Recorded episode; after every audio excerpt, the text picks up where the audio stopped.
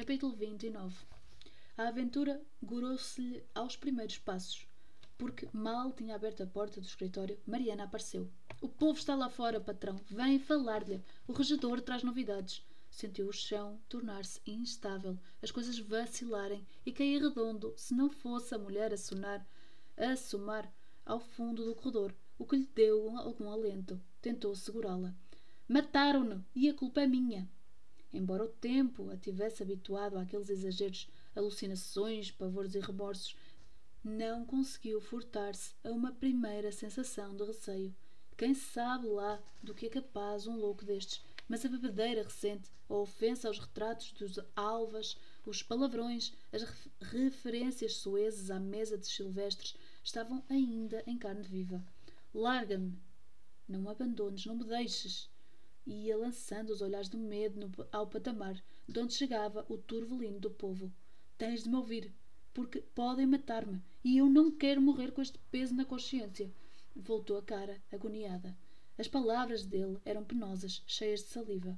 Foi ontem pela madrugada. Não consegui dormir e tinha sede. Larguei por aí fora. Talvez um pouco de chuva ou de orvalho. Passei ao palheiro, ao palheiro da olaria e ouvi-os lá dentro, o ruivo e a filha do cego, espojados com o gado e fala, a, falar, a falarem de ti. Tornou a olhá-lo, um tudo ou nada quieta. E esse namoro da patroa Jacinto. Lá a dona, a dona Prazeres me comia com os olhos. Começou a sentir um desejo irresistível de gritar. Avançava pelo braço do pai, toda de branco, entre murmúrio de órgão e vozes sussurradas, o grito que nascia, o grito sempre reprimido. Riam-se de nós, da nossa vida. Quando voltei a casa, viu no pátio, a limpar os areios da égua debaixo da nogueira. Fui para a loja, pensei toda a manhã. Depois mandei chamar o velho. Contei-lhe que a filha, a filha dormia com o ruivo na palha dos, dos corrais. Saiu dali e foi o que se vê. Deu-lhe cabo da raça. Mas a culpa é minha, Maria. E aí estão eles prontos a matar-me. Ela gritou por fim. Não te matam, descansa. Posso lá ter tamanha sorte. Hei de aturar-te até o fim da vida, até que Deus me leve desse inferno que é a tua casa. Tenho nojo de ti, nojo, entendes bem? Quem que te admiras, tu que eu sonha?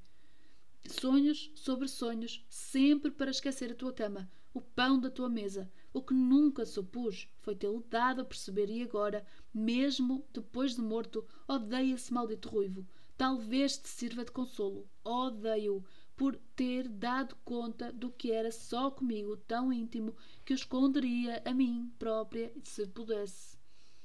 Capítulo 30 O céu toldara-se de novo. Caiu uma chuva leve, farinhenta, mas do pátio a multidão continuava firme.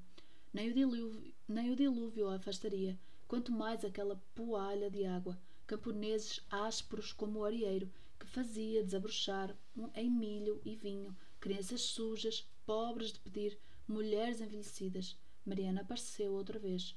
O regedor. O regedor, o fim da festa, avançou para, o, para a porta do patamar, sem ouvir o recado. Surgiu como se, tivesse do, como se viesse do outro mundo, inesperada e pálida. Havia nela o que quer que fosse de ritual. Talvez a lentidão dos últimos passos que deu antes de ficar terrivelmente quieta, ou o fogo de neve que consumia o rosto, ou ainda a própria imobilidade em que se adivinhava uma energia tremenda quase a explodir. Surpreendido, o regedor arrancou o chapéu da cabeça. A gente veio. Faltaram-lhe as palavras e pôs-se a moer com um realejo avariado.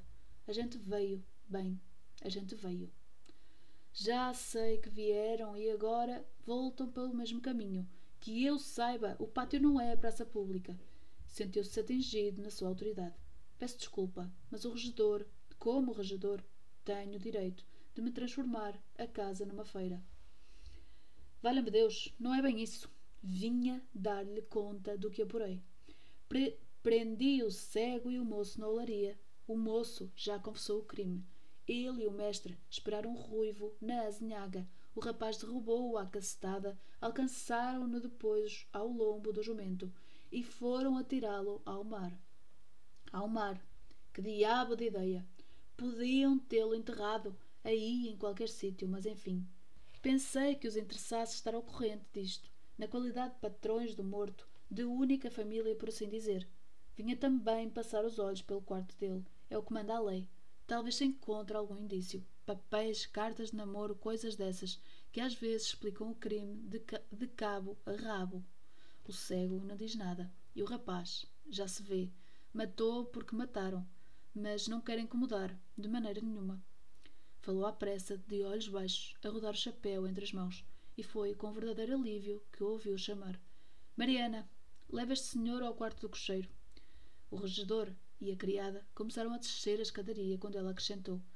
E acompanham-o depois ao portão. O que devia era voltar-se para cima, largar uma das suas arrieiradas, mas reconhecia que ela o atrapalhara, branca, fuzilante, uma visão e diante de visões, quem é que não fraquejava? De mais a mais, a contar que me aparecesse o parrana do Silvestre. A chuva tornara-se mais forte, a manhã suja pesava no arvoredo, enquanto o rajador encaminhava ao sótão das cocheiras Dona Maria dos Prazeres, correu os olhos pelo povo, encharcados até aos ossos, mortos de curiosidade, porque não estavam ali senão para farejar o escândalo, imagens negras e grosseiras, feições que lembraram, que lembravam a dureza das madeiras escuras, reino de crianças, alforjes, imundice, uma sensação de náusea, de repulsa física. Os camponeses aguardavam. Ouvia-se bater a chuva nas ramagens no zinco da alpendrada. O silêncio, a água, a aparição imóvel ao cimo da escadaria tinham transfigurado tudo. De repente, ela estendeu o braço. Rua! Garotos saltaram das ramadas da nogueira e chega chegaram-se às mães. Velhos sacudir, sacudiram com o braço a água do rosto paciente. As mulheres resmungaram, é certo, mas o magote começou a escoar-se pelo portão, sem grandes complicações. Continuava o braço estendido e a voz vibrava a passos regulares. Rua, rua, rua! Se não fosse um tique dela pela repetição mecânica das mesmas palavras, acessos de cólera, dir-se-ia sugestionada pelo ritmo da multidão que saía do pátio às golfadas. Capítulo 31 Ouvia-lhe os brados imperiosos e murmurava. Que mulher, santo Deus! Atreveu-se a entreabrir uma das janelas do escritório e, ao dar fé de si, por si próprio do milagre que era o recuo daquele bando sombrio, quase lhe perdoou injúrias de há pouco. Nojo de ti, nojo, entendeste bem? Por obra dela é que a maré escura refluía e a paz voltava. Instável, já se vê, como sempre, mas do mal ou menos. Os primeiros protestos ecoaram na rua. O vento levara, levantava as, as folhas do chão e colava-as às roupas ensopadas. Al, alguém apedrejou a casa. Vidros estilhaçados retiniram. As pedradas não, al, não alcançaram a janela, de onde ele seguia a retirada dos invasores. Ainda assim, o som das vidraças partidas obrigou-os a, obrigou a dar um salto para trás reconheceu um passo vagaroso de uma mulher no corredor e se abordasse de outra vez, se lhe pedisse exílio, não teve coragem. Valeu-lhe Mariana, que voltara, entretanto, a, de acompanhar o regedor na, na diligência inútil ao quarto do ruivo. Ouvia-a na cozinha e chamou-a.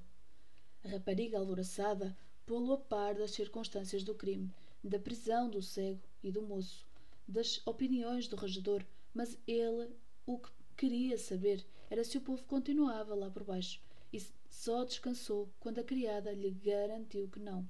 Tens a certeza? Absoluta. É melhor espreitares. Ela espreitou. Ninguém. A chuva levou-os para casa. E as pedradas? Coisa de garotos. Sentou-se convencido, aliviado. Os nervos demasiado tensos cederam todos ao mesmo tempo. Aluíram de repente. Claro, duas noites perdidas comoções terríveis, a morte por um fio, talvez por menos. Esbar esbarrondou-se, bocejou de cansaço. A loja, ir trabalhar um pouco, pensou ele ainda mais já confusamente. Afinal, o maple do escritório não é assim tão confortável, longe disso, e a cabeça descaiu-lhe para a frente num movimento curto e brusco. Capítulo 32 Nenhum dos íntimos da casa presenciou os acontecimentos da manhã. Uma série pouco vulgar de coincidências, acasos ou coisa parecida. O doutor Neto largou para a fronte, fonterrada ao, an, ao alvorecer a terceira mulher do lavrador Gonçalves, outra vez de parto. O velho, à beira dos oitenta, continuava com firmeza a faina do povoador. Quinze filhos vivos e trinta e cinco netos e bisnetos. Mas, que, mas queria mais, até ao levar dos cestos à vindima, num prodígio patriarcal. O padre Abel, dita a missa das sete, partiu para Corgos, metendo a charrete cautelosa por um mar de barrancos. A reunião mensal do arcebispo de puro caráter religioso, estas assembleias periódicas do clero, não se trata de política, como pretendemos, como pretendem os agitadores da vila. Coordena-se, orienta-se, aprofunda-se a missão católica, mas no seu foro, mas no seu foro próprio, que é o do espírito. Política, só conhecemos uma, a da salvação das almas. A dona Violante aproveitou a viagem do irmão, há anos, que se encarregava de vestir os anjos que saíam da procissão de Nossa Senhora de Montouro, e agora a festa estava à porta, para ir falar com a dona Serafina Teles, com a sua fornecedora de asas, túnicas, sandálias e replendores. A dona Cláudia passou o dia no Montouro, como se tivesse passado na lua, mais ou menos, e entreviu o túmulo. Soube do que era pelos poucos alunos que lhe, que lhe puseram os pés na aula. Mas, ao fim da lição, como morava no, no próprio edifício da escola, pôde evitar a rua e refugiou-se logo.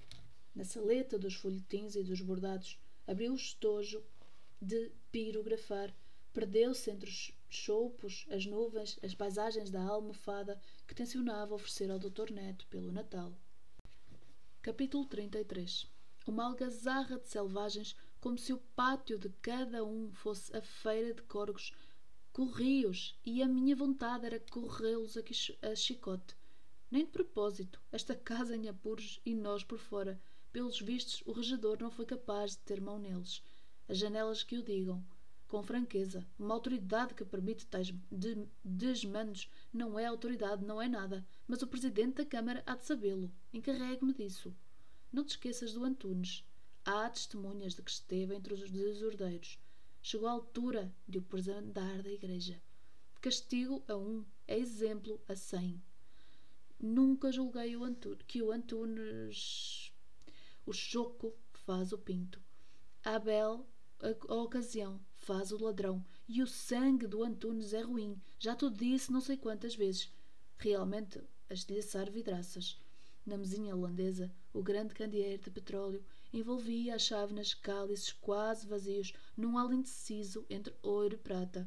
Pouco a pouco, a quebreira do lume, o rumor insistente da chuva pela noite, a comodidade das cadeiras de braços bem almofadadas amoleciam a conversa, e as frases começavam a cair, no, no calor da sala mais pausadas.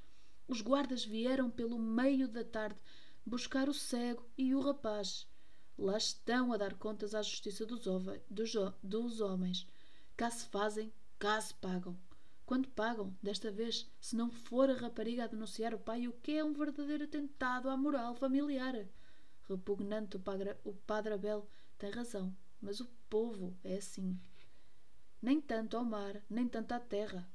Também há virtudes no povo, há qualidades. E frescas, mancebia, arruaças, assassínios.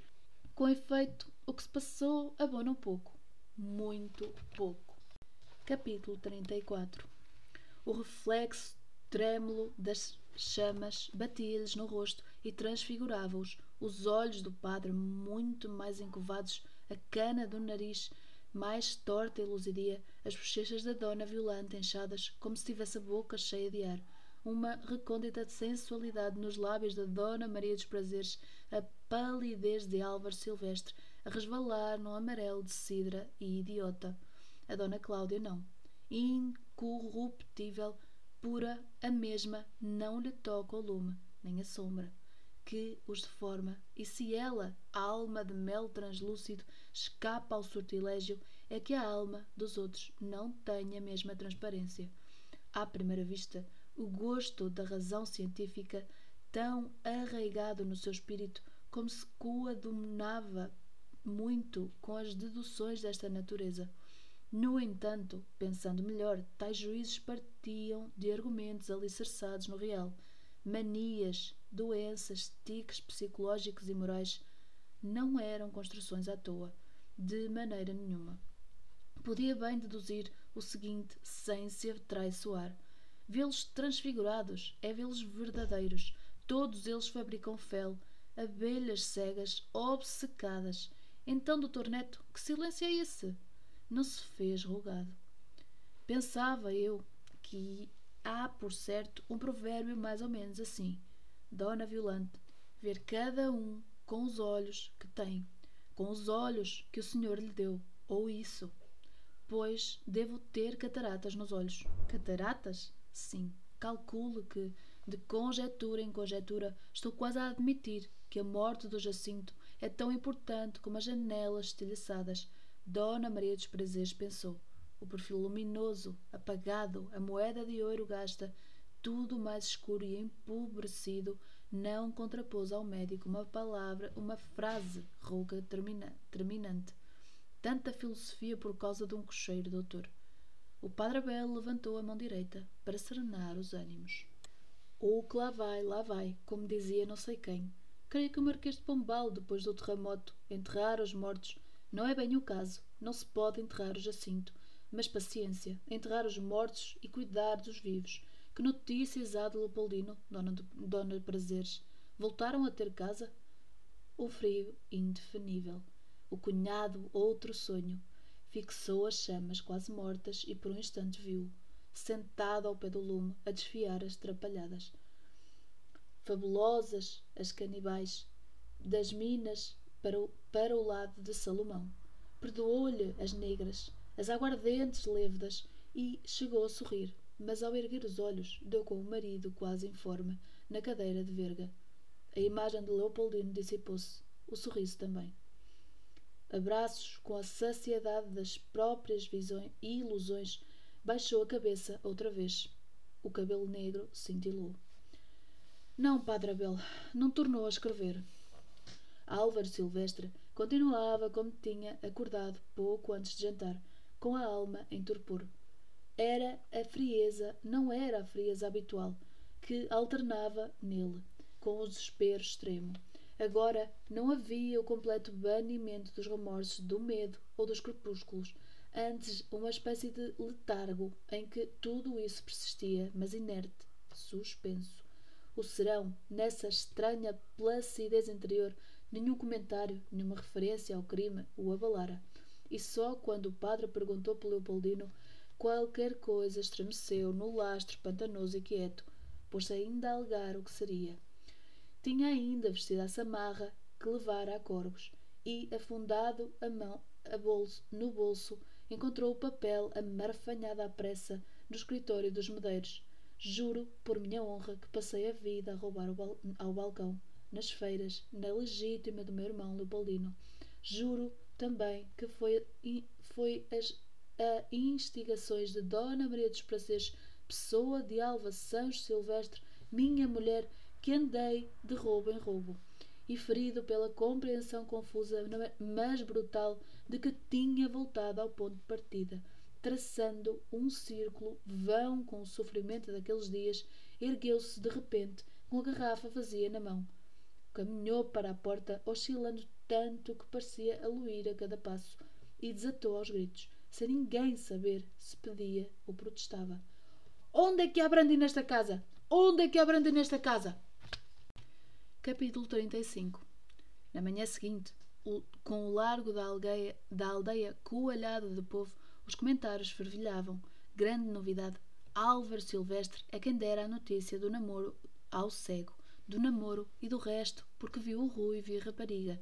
Enfim, tinham-se adiantado mas que diabo era? Com eles ou não era? O Silvestre apanharam-os apanharam no palheiro da olaria, sexta de madrugada. É boa que terá o Silvestre ido a fazer a olaria a essa hora. Apanharam-os com a boca na botija. E depois? Depois? Homem, mandou chamar o cego e contou-lhe tudo. O Lourenço, o caixeiro, ouviu-lhes a conversa, que foi ao escritório da mercearia. E ontem à noite estavam lá a, o Torreira, o Albano Barbeiro, o Guedes e os outros a falar do crime. Vai o rapaz e abriu-se. Aí, tem vosso mecê. Por isso, nos correram do pátio. Eram a consciência a morder-lhes, nem mais. E o Lourenço que trate de arranjar emprego. Sim, que trate de o arranjar. E longe. Domingo, dia de missa. Consultório e chinquilho nas tascas. Dia de levar a garota à malga do barbeiro. Enfia-se a malga pela cabeça dos rapazes e Albano faz a tosquia circular ao longo do rebordo. Vem depois o disfarce, operação de pente e tesourada larga, que a só não acaba por não acaba de tornar o cachopo num verdadeiro urso, porque a cabeça dos ursos escandinhas, como dizia depreciativamente o Rocha, que trazia um filho em Corgos a aprender o ofício da barbearia perfeição. No adro, nas tabernas, o Guedes, o, tu, o Guedes, o Torreira, os da conversa com o Lourenço confirmavam a história. Debaixo do grande olmeiro que servia para afixar os editais da junta, o albano, perante a curiosidade dos fregueses e enquanto aplicava a malga ao filho do sacristão, anuía também. Foi o Lourenço que nos disse: Almas de Deus, foi o Lourenço, e tu, vê se me tens a cabeça firme ou ela se aguenta. Antunes, eu não me responsabilizo pelo trabalho. Freguesia desta é que faz o Palerma do Rocha andar-me com o Graçolas. Não tarda muito, vai a lambada, assegurava o sacristão. O padre Abel, após a missa, este valeu-se da prédica dominical para fazer o que podia por Álvaro Silvestre. O boato é um vício detestável. Sobre ser sobre ser pecado de arrastar as almas às portas do inferno? E porquê? Porque gera a calúnia, engendra a infâmia, e das infâmias há de Deus pedir-nos pedir contas quando chegar a hora. Ver para crer, dizia São Tomé. E se o dizia de santíssimas verdades, que razões temos nós para o não dizer da primeira toarda que nos murmuram os ouvidos. No consultório, quando o último doente saiu, o Dr. Neto encostou-se à janela a enrolar o cigarro. Também ele tinha ajudado anos e anos aquela obra de pintar, repintar a colmeia, a colmeia dos silvestres, sem atender a que lá dentro o enxame apodrecia. Riscou um fósforo, acendeu o cigarro. Pensaria nisso mais tarde. Agora preocupava-o a situação de Clara, pobre rapariga uma, uma noite longínqua que lhe tinham trazido quase morta, sufocada pelo garrotilho, o rosto aflito, o olhar com pouca luz, uma festa escolar que a dona Cláudia organizara para a moça no bibe e no, bi, no de riscado azul e a adiantar-se para entre, entregar um ramo de rosas ao senhor inspetor, o momento solene, quando o diabo do pé se lhe prende no degrau do, do estrado. Chorou toda a manhã. Acendeu o cigarro outra vez. Atravessou a casa. Saiu pelo quintal, metendo ao caminho da olaria. Estugou o passo entre silvas e fundões barrentos. Ao dobrar as enormes moitas de espinheiros, esbarrou num grupo de mulheres que vinham à procura dele. Acuda, senhor doutor! A Clara atirou-se ao poço da olaria. Arredou-as e largou a correr. Gente excitada rodeava a oficina. Acabavam de atirar a, rap a rapariga ao poço. Rompeu o ajuntamento e foi dar com ela no poial da cozinha. Roxa, desfigurada, um certo halo de distância que ele conhecia bem. Mesmo assim, tentou reanimá-la, fardo de, fardo de saber que era inútil. Tentou, como da outra vez, quando havia ainda alguma luz no olhar assustado. Virou-a de bruços comprimiu-lhe as espáduas para aliviar os pulmões carregados de água. Inútil, mas continuou até o suor lhe correr pela cara, e as lágrimas também, apesar da sua velha, da sua velha convivência com a morte. Em volta, os homens rosnavam pragas, e ao acusa Cristos do Silvestre, as mulheres lamoreavam o reponso. De regresso a casa, ao entrar no quintal, começou a chover. acolheu-se às ramagens da laranjeira grande. Cigarro sobre cigarro, difíceis de acender, tabaco úmido, muito vento, a chuva luminosa parecia deslizar numa breve cinza. A noite longínqua, o rosto aflito, o bibe riscado, as rosas, o diabo do pé, o chocalho da água nos pulmões, desfigurados, verdadeiros sobre um reflexo das chamas. A Dona Cláudia não. Incorruptível, pura, não lhe toca ao fogo. Por hábito, lançou os olhos às colmeias, que lhe ficavam mesmo à frente, dez ou doze metros, se tanto, e viu uma abelha voar da cidade verde.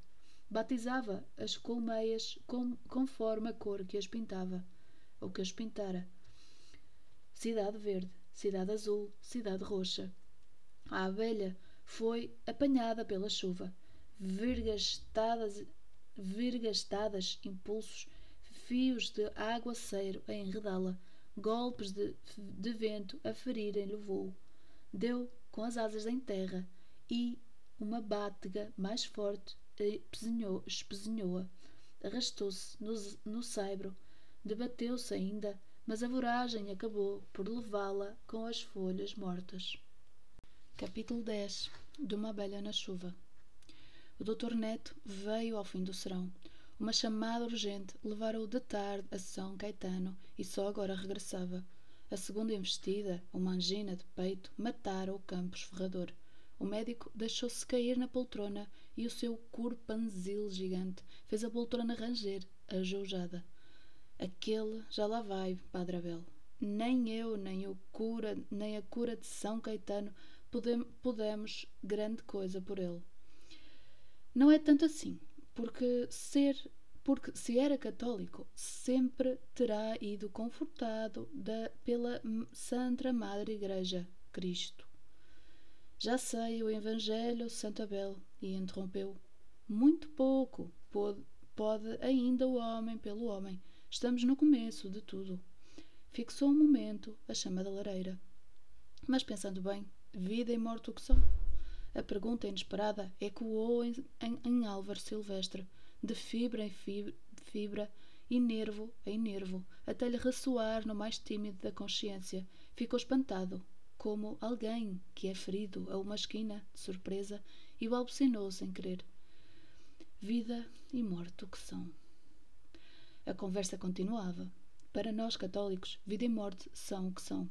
Um dia, a vontade criadora de, de Deus resolve-se e criou.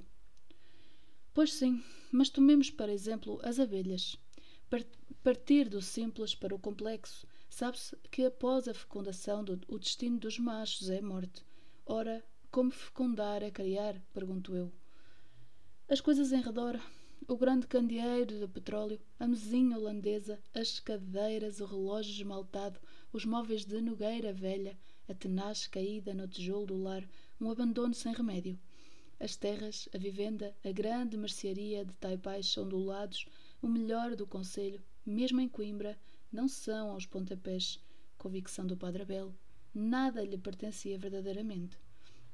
A riqueza amargou-lhe pela primeira vez um travo doloroso de que tudo era passageiro, de empréstimo, para largar quando Deus achasse justo mergulhá-lo na pobreza extrema do conval. Entendia vagamente o padre. Não aplica aos bichos a medida dos homens. E São Francisco? Lá, falar, falavam, mas ele Sabia que nenhum dos dois estava a ser varado pelo pavor. Vida e morte o que são. A morte é perder as terras, a loja, o dinheiro para sempre e apodrecer devorado pelos vermes. Ali estava a explicação da sua repugnância por bichos miúdos. Aranhas, minhocas, carochas, centopeias, larvas, essa infinidade pululante de pequenas monstruosidades. Esmagou as mãos, uma na outra, porque a morte existe pode chamar à porta quando lhe apetecer, e imaginou-se demoradamente no caixão aberto, ainda em casa, ainda acompanhado do murmúrio humano que o velava. Daí a nada, atirado à garganta de cova, com cal por cima e terra, depois a lousa, o abandono. Os outros regressavam a casa e eu para ali fico, sufocado, sozinho, a morrer outra vez porque via tudo isso como se as coisas se passassem e ele com consciência como se ouvisse o rumor da noite em que o velavam, o latim do Padre Abel no cemitério, as prazadas de, de terra cair no caixão, o fervilhar irreparável dos, de, dos vermes. Atirou-se ao brandy, para não gritar. Nunca suspeitara com tamanha agudeza que a sua vida deixara de fincar-se em la, lajedos indestrutíveis como um prédio de séculos. Vivia sem pensar que tinha que morrer. As confissões do Padre Abel ao Padre Abel Fazia-as fazia com frequência, é certo, dava conta do, a Deus dos mais pequenos passos para uma hipótese remota de julgamento, um dia de cólera divina, perdido ainda na distância, e também para impedir qualquer antecipação possível da justiça. As, as doenças, os desastres, um incêndio na mercearia, mas agora a coisa ficava mais fiava mais fino. O tempo contado pela morte apertava em limites breves o terror, aos remorsos. Procurou o olhar da mulher, como uma criança amedrontada que pedisse exílio. Peço-te auxílio, Maria. A dona Violante fazia nessa altura um resumo da questão. Nem rei, nem papa, à morte escapa. Nem rei nem papa, era verdade. Morriam todos, afinal o padre, o médico, as senhoras e a ideia deu-lhe algum consolo. Leva, levados à tona do serão, falando outra vez do despacho contrário ao doutor Neto, mal podiam supor o que se, o que se adivinhava por trás deles. A mulher, por exemplo, que ignorava há pouco o seu pedido, deixa, deixa a Maria, não preciso de ti. Descobre, descobri-te o segredo a fragilidade, ir com os outros, com o cal e o abandono dos outros, mas a alma, porque há também a alma, será melhor a dela do que, do que a minha? E cerrou as pálpebras, apertou-as brutalmente. Formas convulsas começaram a crescer do mundo turvo que se abrira nel, nelas às palavras do médico, com a ajuda do brandy. Estranhas metamorfoses cavalo, cavalos de crinas ardentes, desgrenhadas, e lá vinha a mulher, sobre o Shaila e a selva e, e a cela das visões. Trazia reflexos de fogos nos cabelos. Era uma amazona toda através de labaredas, à esteira da Amazona. Cavalga, cavalgavam os outros, o Padre Abel, a Dona Cláudia, Dom Violante, Dona Violante e o Doutor Neto e ele próprio acometiam-nos acometiam-nos chamas ácidas de enxofre. Torciam-se entre fumo, um fumo negro, miseráveis, desfeitos, calcinados. Estavam todos no inferno. Mal as visitas saíram, acendeu o castiçal e dirigiu-se à sala grande, que lhe servia de escritório. Pela porta aberta, a mulher ficou a olhá-lo. Pareceu-lhe mais atarracado, mais disforme. A chama da vela nas paredes do corredor, a sombra que as cobria era acossada para o teto, e então desespenhava-se do alto, caía-lhe nos ombros, esmagava-os. Lá vai aos, aos tropeções, provavelmente bêbado. Ao levantar a hipótese, lembrou-se ela da garrafa de brandy, vazia, já se vê. Por conseguinte, o reforço reforçou a ideia, bêbado e com um almo crevo. Viu-se como um almo crevo. Viu desaparecer. No cotovelo do corredor ouvia-se ouvia ranger do soalho quando as botas assentavam fora da passadeira. Depois a casa ficou silenciosa.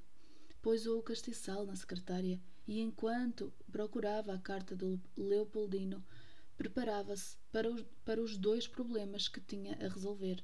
Em primeiro lugar, não queria ser enterrado dessa longa data que o velho Silvestre pensara num jazigo, mas fora fora adiando sempre, agarrado ao dinheiro como a, a carraça à orelha do cão.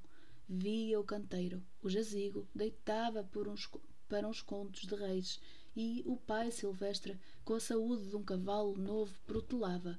Há tempo! Que diabo! Não vá a morte achar que, estando, que estando o ninho feito, pode a pega morrer.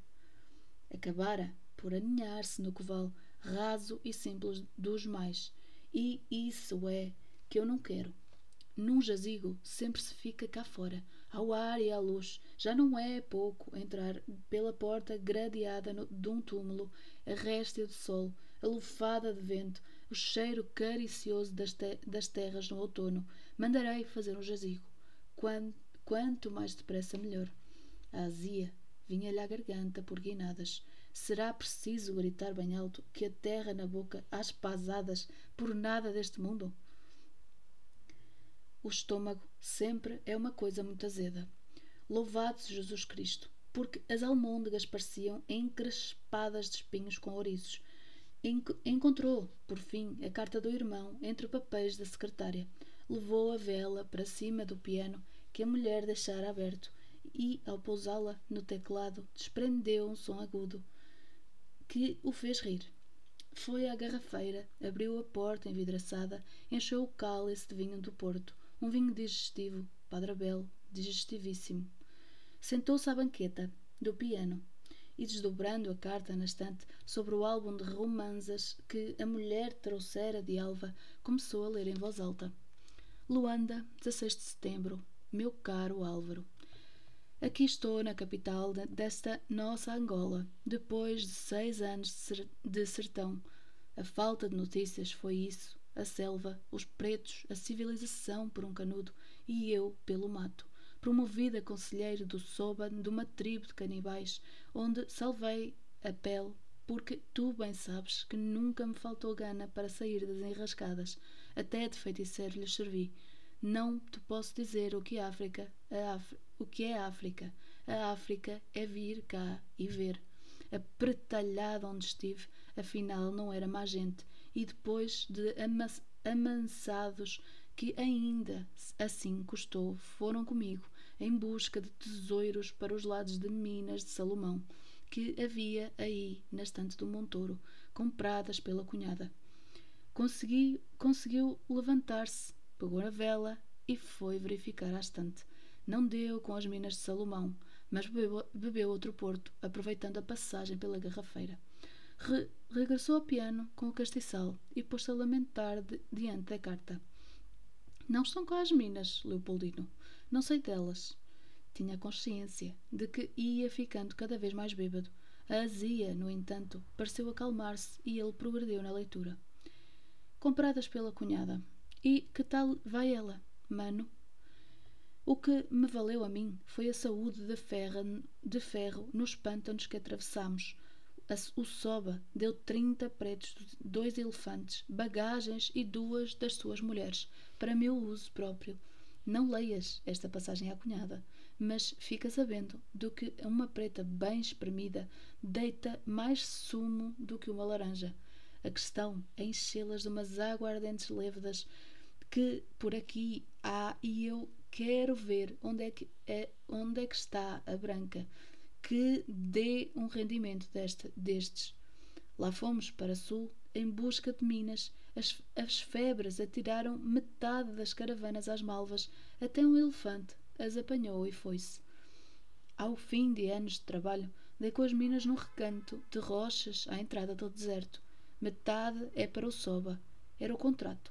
Mas a outra parte, a minha, dá para comprar todas estas casas, palacetes, terras, quintas, armazéns e o que houver, o que houver por aí, sem sequer, sem esquecer o belo Famianço de Corgos, é claro.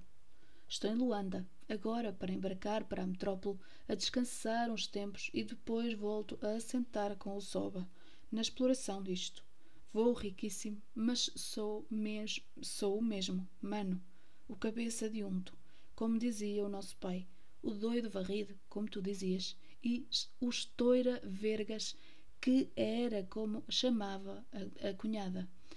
Dá-lhe recantos meus, e aí me terão daqui a umas semanas. Depois sempre te falarei, como, como mais, com mais vagar, das feras, da caça, dos macacos, das florestas, das minas, eu sei lá.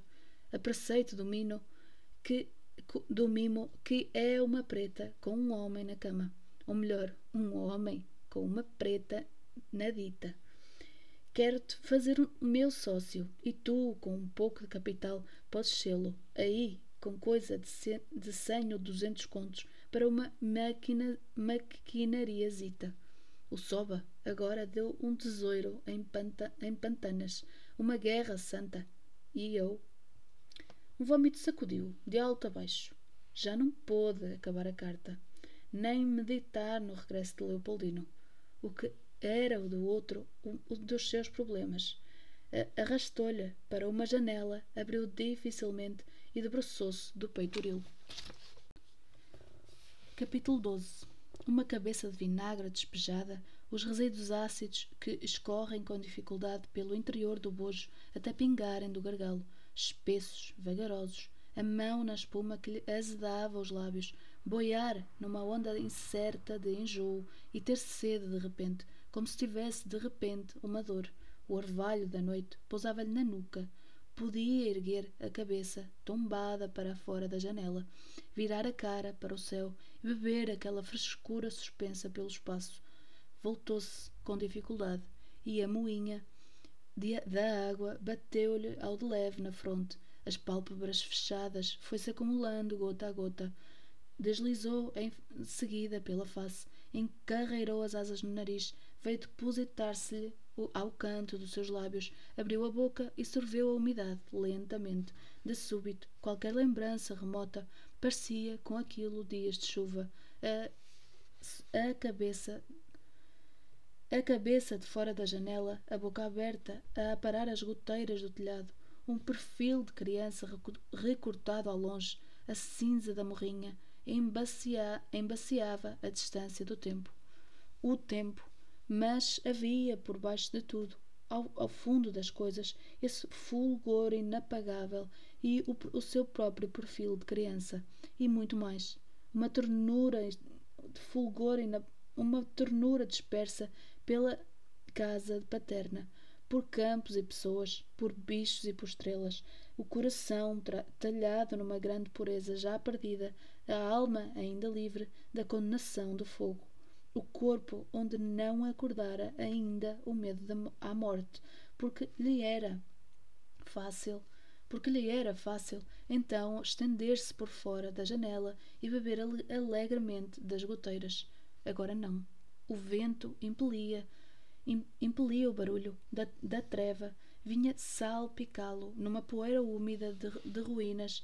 As costas doíam-lhe de encontro ao petoril. Mudou de posição, fez um esforço para se endireitar, fica, fincando, fincando as mãos no rebordo da janela e ficou cambaleante, de olhos abertos para a noite, negra de lado a lado.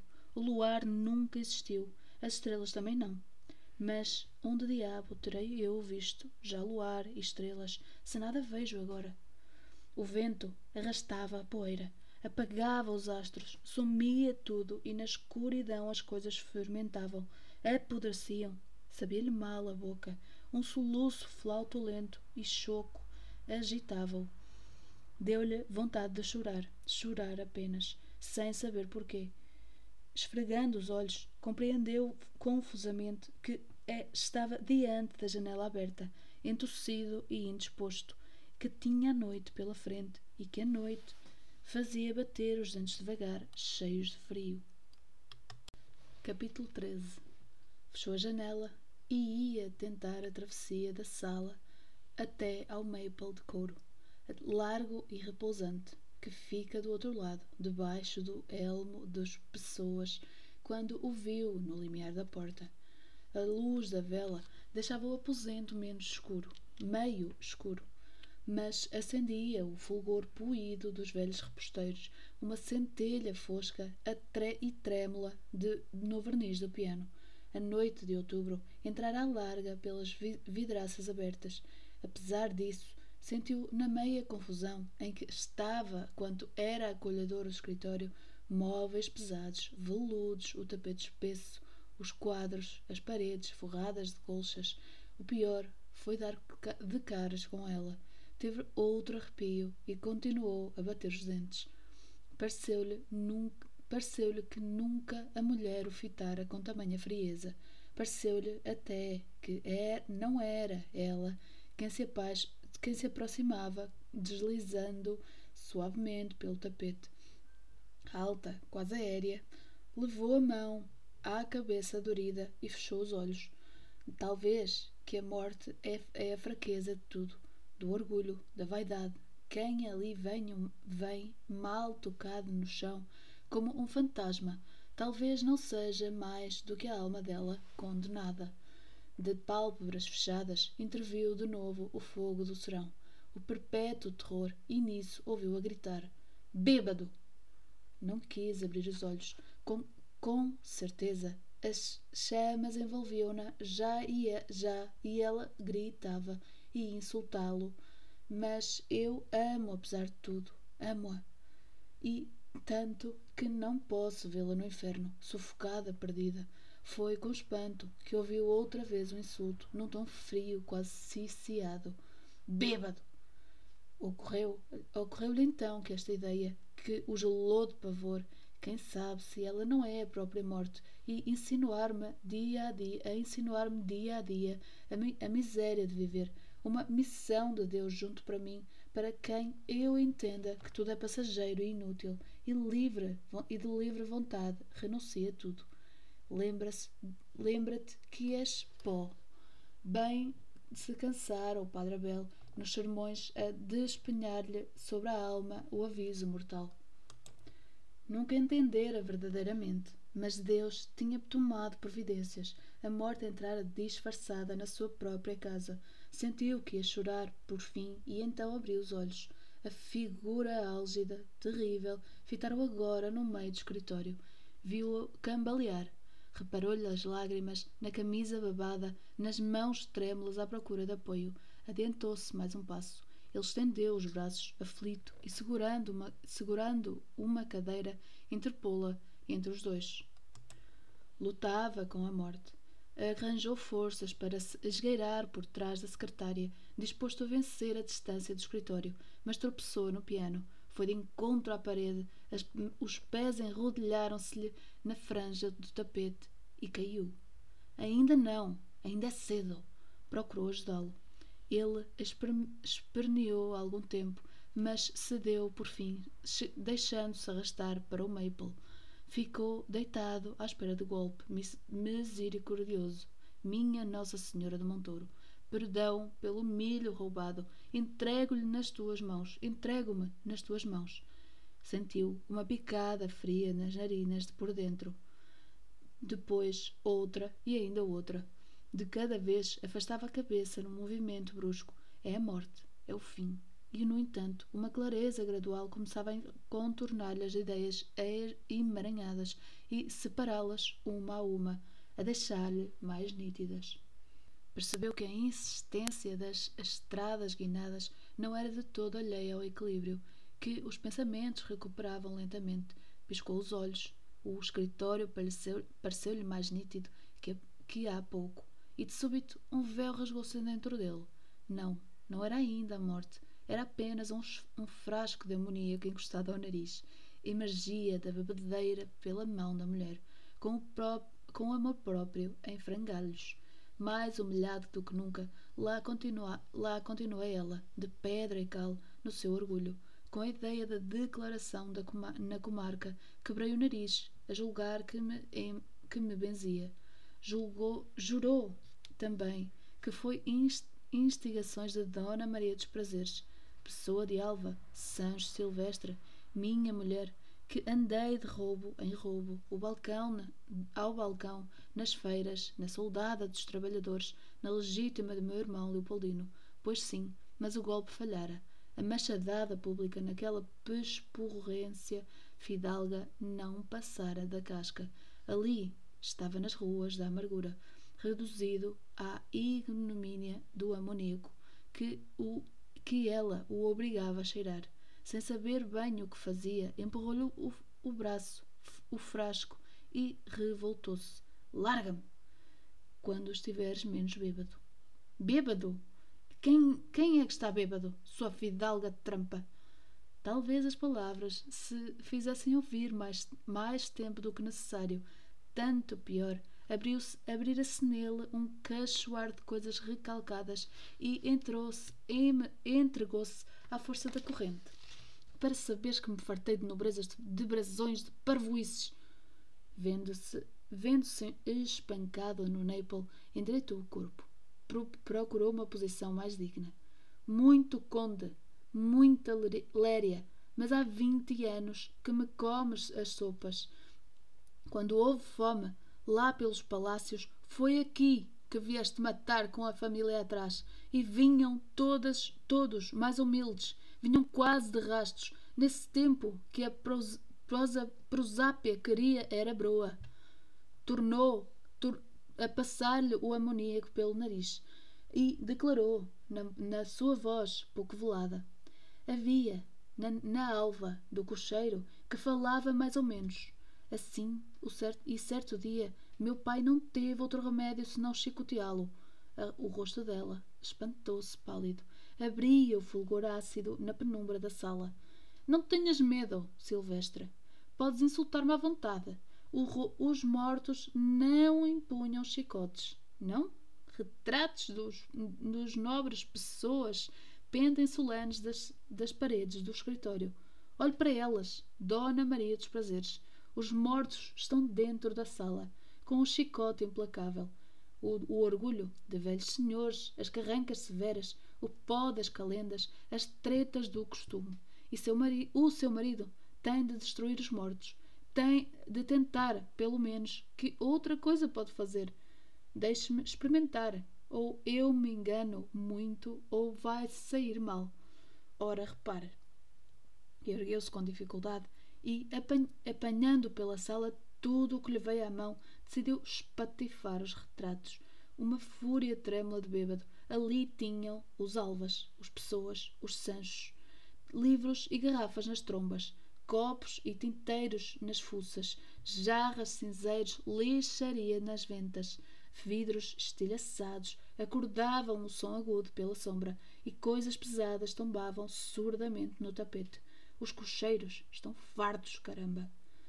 Um arremesso mais violento fez-lhe perder o equilíbrio. Rondou sobre si, um mesmo sobre si mesmo, deu alguns passos desastrados e afundou-se de cabeça no maple.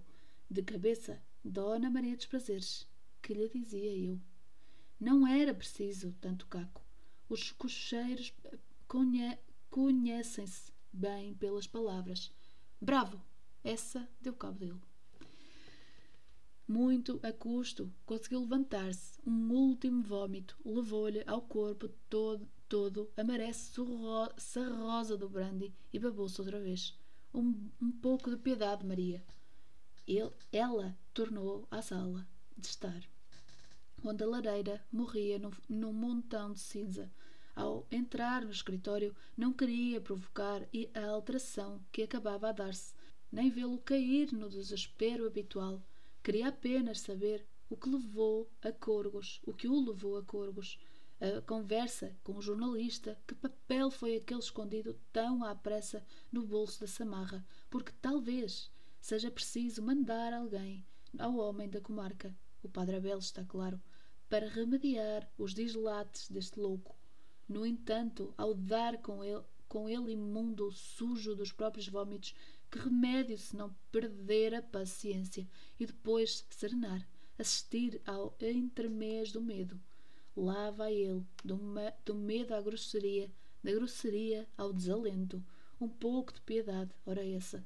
Silvestre para amigos mãos, rotas e pegando no candeeiro de petróleo, dirigiu-se ao quarto, fechou a porta à chave. Capítulo 14 O quarto era espaçoso, carregara-o de móveis para lhe dar algum conforto, mas a mobília de castanho, o lustre maciço da madeira, a mesa de pau santo em frente à janela, as ramagens densas do papel que forrava as paredes, de, de alto a baixo, não tinham alcançado a intimidade que sonhara. Tencionava agora mobilá-lo de coisas simples, claras. Começara pelo tapete novo de cor cinza. Despiu-se à pressa, enregelada e aninhou-se entre os lençóis depois de atirar sobre a barra da cama o vestido de veludo, a roupa branca, as meias. Sentiu-se de novo, sentiu-se de novo o desagasalho do corpo, do, do quarto, o arrepio de há pouco, quando ficara nua. A casa toda ela gelava. porém, no escritório do marido, na sala de estar, fora possível conseguir um mínimo aconchego, à custa de tapetes e móveis. No quarto, não. Talvez estar virado ao norte, porque o norte, se a chuva é grossa, o vento é forte, na opinião de Dona Violante. Embora eu tenha razões melhores ou piores para lhe explicar, para explicar esta gelidez. Perdem-se os outros a falar da umidade, do vento, das chuvas arrastadas do norte. Muito bem. E a minha cama de alva? As rendas minuciosas, o cristal, a prata irrecuperáveis, como o raio de sol filtrado pelo, pelo jardim sobre a dobra do lençol. São horas, Maria dos prazeres, os cavalos suados por entre as árvores de, em flor. Quem me dera que tudo isto durasse para sempre. Minha filha, festas de aniversário, setenta, setenta convidados sobre o lustre estelar do o pai com a taça de champanhe na mão, as gravuras de caça ainda mais minuciosas do que as rendas, as louças frágeis como a espuma, e o calor do quarto, tudo tão distante que a ideia de trocar a mobília não passava de um devaneio, sem nenhuma esperança de voltar atrás, porque não se pode, evidentemente. Aconchegou aos ombros o peso dos cobertores e deixou-se arrastar àquele tropor em que ficava horas acordada, uma espécie de sonho lúcido que a chuva, tamborilando na janela, despassava. Leopoldino, de machada em punho, ia abrindo caminho na selva, à frente de uma caravana de negros e bichos. Fato de caqui e capacete branco, descaído sobre a nuca, atravessava ludaçais e brenhos onde tudo era verde.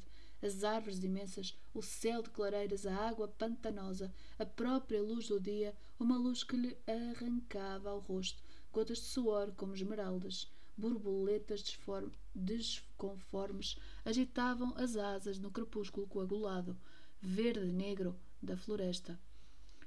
Ao sol mortiço, como um disco de zebra, erguia o braço rasgando a machadada rota árdua das minas.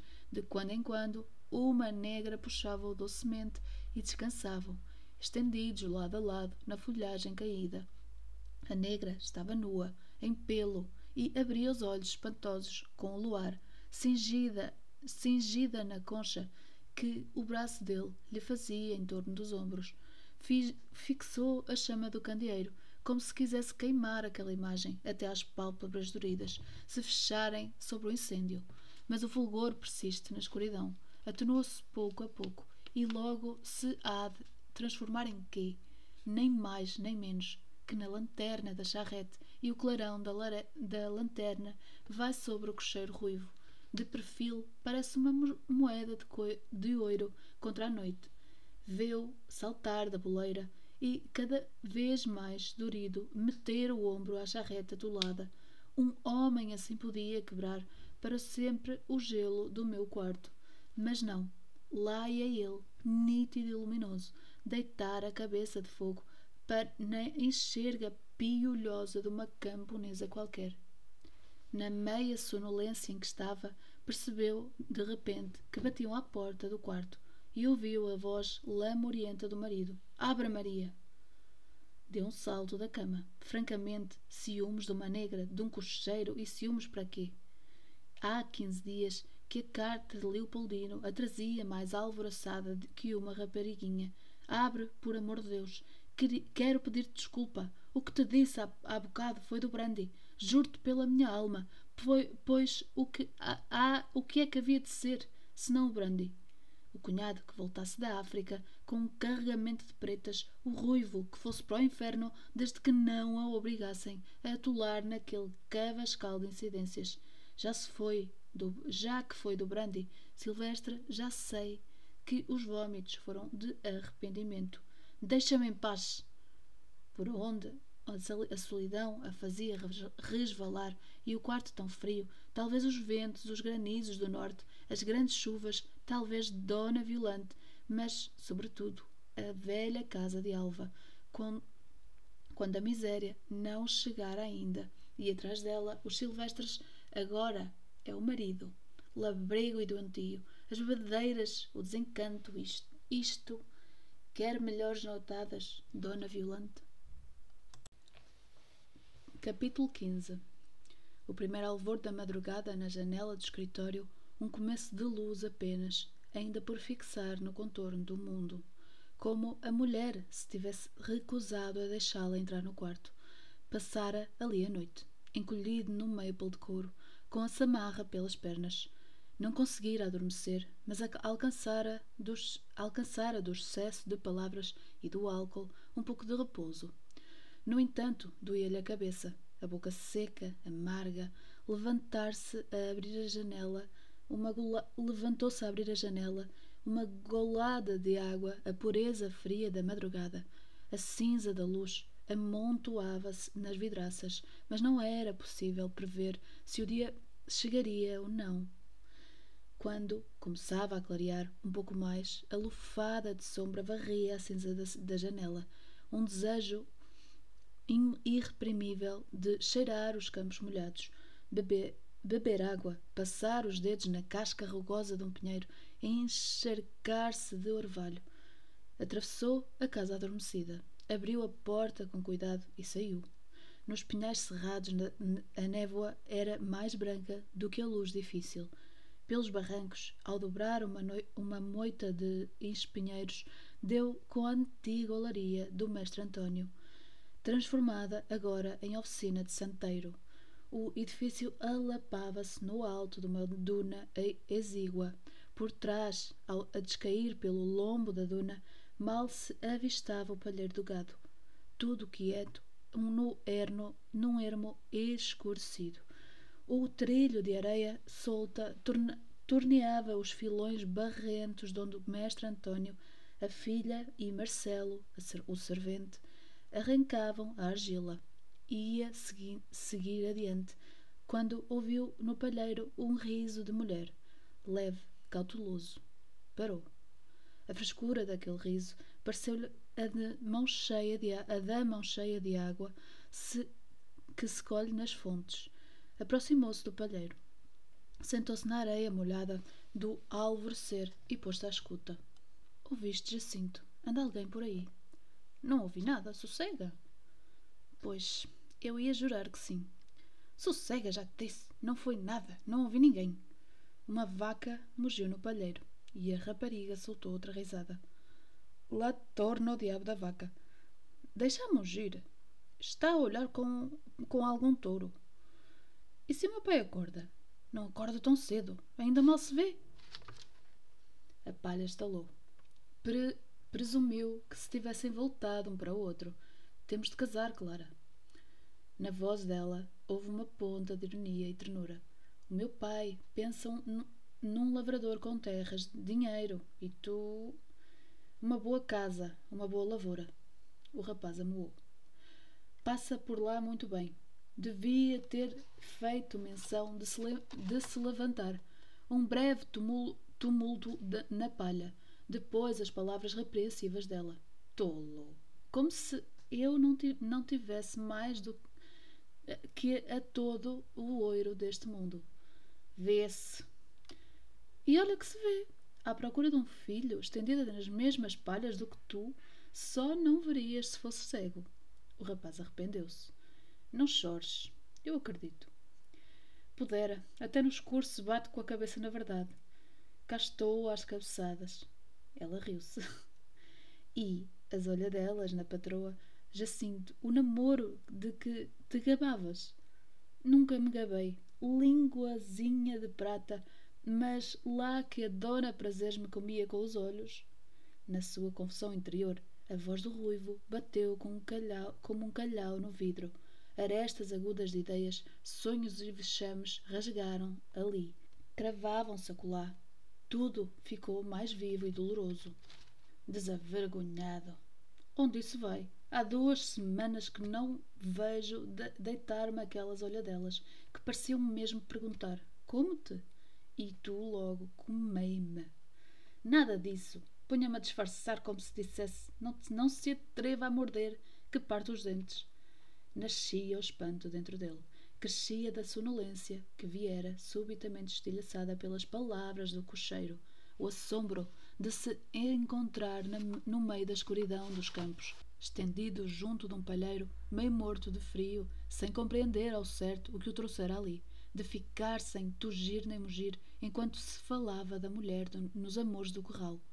De tudo aquilo ser possível, as olhadelas, as insinuações do ruivo, o lusco-fusco da madrugada, o próprio mundo. Arrastou-se penosamente, gatinhando na areia.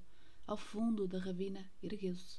A neva de outubro desprendia-se dos pinheiros, aquosa e fina, desvendando, não muito, a paisagem nascente. A extensa massa de árvores e a aldeia, uma geometria confusa de estábulos e casas. Mas a terra, os relevos, o alento da própria caridade pairavam ainda no limbo da noite quase morta. Tropeçava nos valados, nas sebes, passando do assombro à vertigem. Uma luz turva ondeava sobre o pavor da morte. Vida e morte, o que são? Para nós, católicos, vida e morte são o que são. A vontade criadora de Deus resolveu-se e criou. Pois sim, mas tomemos, por exemplo, as abelhas. Partir do simples para o complexo. Sabe-se que, após a fecundação, o destino dos machos é a morte. E como fecundar é criar? pergunto eu ondeava sobre a carta de Leopoldino e os pinhais vendidos. Sobre estou em Luanda, agora para embarcar e os pinhais. Senhor, contas lhe darei eu dos pinhais? Cobria de sombras a imagem da mulher. Já sei que os vômitos foram de arrependimento. Deixa-me em paz. Era a luz da conversa no palheiro. Lá que a dona prazeres me comia com os olhos, não se atreva a morder, que parte, que parte os dentes a luz das confusões. Ao padre Abel trago a consciência cheia de roubos até aos gorgomilos, a mesma luz de sempre, e um vento desvairado a soprar de um lado ao outro e a atirar sentimentos contra sentimentos, a erguer a poeira espessa dos remorsos, a empurrá-los pelos barrancos da madrugada, arquejante e exausto. Capítulo 16 envolvias o calor do gado. A vaca, o jumento, duas ou três galinhas, afundados na palha, cingidos um ao outro. Mal sentíamos o frio da madrugada, que entrava pelas frinjas do tabuado. Da meia obscuridade vinha o sereno dos animais. A vaca tinha-se aquietado e não tornara a mugir. Pelo Natal casamos. É verdade, já a barriga me há de parecer a lua cheia. Isso que tem? Tem que não quero ir para o altar com saias de balão. Pois, casamos quando tu quiseres, amanhã mesmo. O ar pesava. Adensara-se adensara o da respiração noturna, deles e dos bichos. Da, na penumbra levedava num cheiro a estrume e a madrugada. E o pai? Entendo-me com ele. O diabo é que aquela mania de me casar com um lavrador tenho medo. Como se um lavrador fosse um rei. Tenho medo, Jacinto. Deixa-te disso. Se não houver outro remédio, casamos sem consentimento. O hálito morno do gado excitava-os. Saímos do montouro. O mundo é grande e em toda a parte se vive. Viveremos? Há terra por aí fora que é um louvar ao céu. Ficou silencioso um instante e repisou depois, como se quisesse fixar uma ideia para sempre. Não falta chão por esse mundo. É, é à espera de uma enxada. Pois sim, mas o melhor era ficarmos por aqui. Se não fosse a mania dele, era melhor. Torto como um arroxo, mas olha que não vem bater a, boa porta. Pôs-se a falar numa, marca, numa voz marcada, cortante. Está bem, mestre António. Não tenho terras nem dinheiro. Tenho os braços, que graças a Deus são dois e bons. Já se, já se cá sabe que eu não tenho mais nada. Eu sou alguma coisa, Jacinto. Ouviste? Eu sou alguma coisa. Ora, aí está, mestre António. A sua filha é alguma coisa. Ou não será? Tenho os braços, tenho a ela e tenho um filho. Que me importa a mim, os, os lavradores? E a mim, Jacinto? Nem ela, entendeu?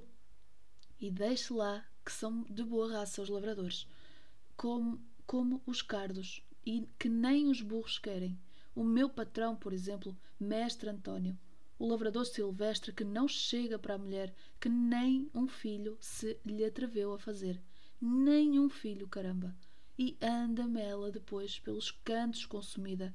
Oh, Ana, oh, Ana, vê lá tu se me arranjas um homem bons para afogar no poço com dois pedregulhos amarrados às canelas. Uma pausa breve para encher o peito de ar. Ainda ontem, na charrete, enquanto o bêbado do homem remoía o pilão, deu-lhe a ela para me desancar a égua até lhe fazer espilar o sangue do coirão.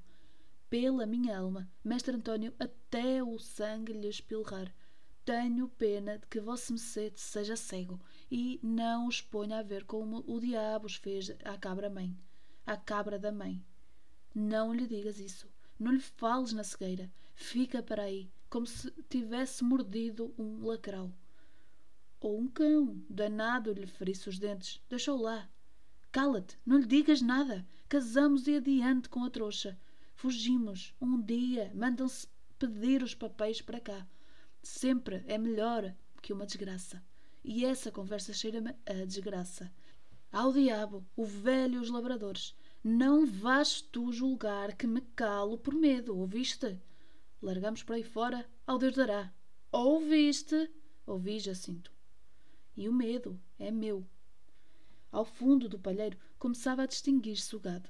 É um último frémio, frémito de sono sacudia os bichos. A vaca e o jumento acordavam, as galinhas tiravam a cabeça vagarosa do agasalho das, das asas, o, o alvor ainda fosco prateava a malha e um cheiro mais agreste subia do curral remexido. Santo Deus, não tarda é manhã feita, e nós aqui. Às trindades, pega no cântaro e passa pela fonte. Temos de combinar o resto. Aproximou-se da porta e, levando a tranca, espreitou para fora. Clara viu-o, por um momento, recordado, recortado no azul hesitante do céu. Pareceu-lhe um relâmpago e a cabeça ruiva, a cabeça ruiva dele Sumiu-se numa lufada de neblina. Meio curvado, foi rodeando o palheiro até se escapar por entre as moitas orvalhadas. Pouco depois, saltava um muro do pátio de Álvaro Silvestre e entrava no seu quarto criado, que era por cima das cocheiras. Capítulo 17 Num desses marcos de pedra tosca que dividem as propriedades, tentava serenar, sair da sua confusão e olhando aqueles sítios conhecidos, agasalhou-se na memória das manhãs infantis passadas por ali, as galinhas mansas, as ensonadas a desenterrar as minhocas da, da umidade do pátio, a voz pastosa de João Dias, o velho caseiro, a gritar do gado, o cavalo novo, comprado em São Caetano, empinava-se a meio do terreno e, relinchava, atirando pelas narinas o fumo da respiração selvagem. As aves madrugavam nas, nas ramagens da nogueira imensa.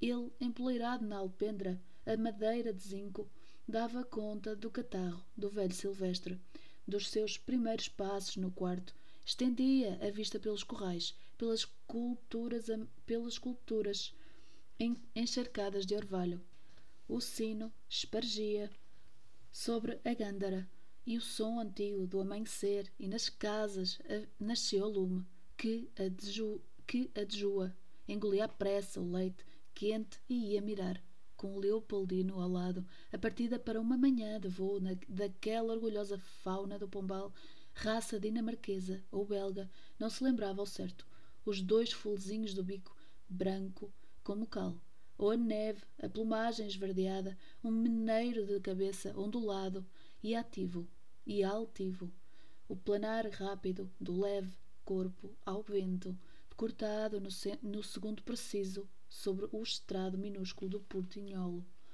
E a fonte? A pobre Maria Leandra, já morta, já levada pelo tempo, à beira da, da pequena boca de pedra gorgolejante e, e fresca, a garotada seguia atrás da, da beata trôpega, cantando. Maria Leandra marca, manqueja e não anda, Maria Leandra, seu cantarinho, vem a água, não falta do vinho. Da taberna à fonte, da fonte à igreja, Maria Leandra não anda manqueja. Escorria da bica uma água múrmura, co coada pelo berço do areal. Bebiam todos dela, chapinhavam num, destes, num de, daqueles regatos breves que as chuvadas de inverno faziam transbordar do tanque da pedra carcomida. Cantavam. A, te a terra mal des desanoitecia ainda, mas viu-a por um segundo respirar o ar transfigurado das manhãs infantis. Tudo lhe pareceu cândido e simples como outrora, quando na concha do véu do céu a claridade nascia com a sua brancura de espuma e pôs-se a imaginar as ramadas das, avas, das árvores a, a despertar as, das asas. Na ausência humana, o canto das últimas vindimadeiras, a, a paciência corpulenta dos bois nos chãos lavrados, na sua pr própria boca azedada de brandy, a frialdade pura da água. O desespero sem remédio que a espreitava dentro dele irrompeu de novo. Pela madrugada irreal, compreendeu que nada podia sufocá-lo. De uma maneira ou de outra, na indiferença da mulher ou na conversa do palheiro, fosse no que fosse, ouvi-lo-ia sempre. Agora mesmo, uma voz errando no silêncio lhe, são, lhe, lhe insinuava: as árvores largam para o espaço, mas serão destruídas. Há laranjas sãs pelas ramagens, mas hão de apodrecer. As, vindima, as vindimadeiras cantam, o gado pasta, os homens cavam, mas tudo, tudo é o estrume da terra. No silêncio deserto, a voz obsidiante persistia. Quando quiseres matar a sede, lavar o sarro dessa noite, das conversas tidas, das palavras ouvidas, a água secará de vez. Levantou-se e tomou caminho de casa. Na lama, onde ia afundando os passos, fermentavam as folhas caídas de outubro, oiro conspurcado que não que os vermes devoravam. Sentiu um arrepio à ideia do seu corpo num desamparo, numa miséria daquelas. A superfície da madrugada iam correndo sons ligeiros, apenas pressentidos.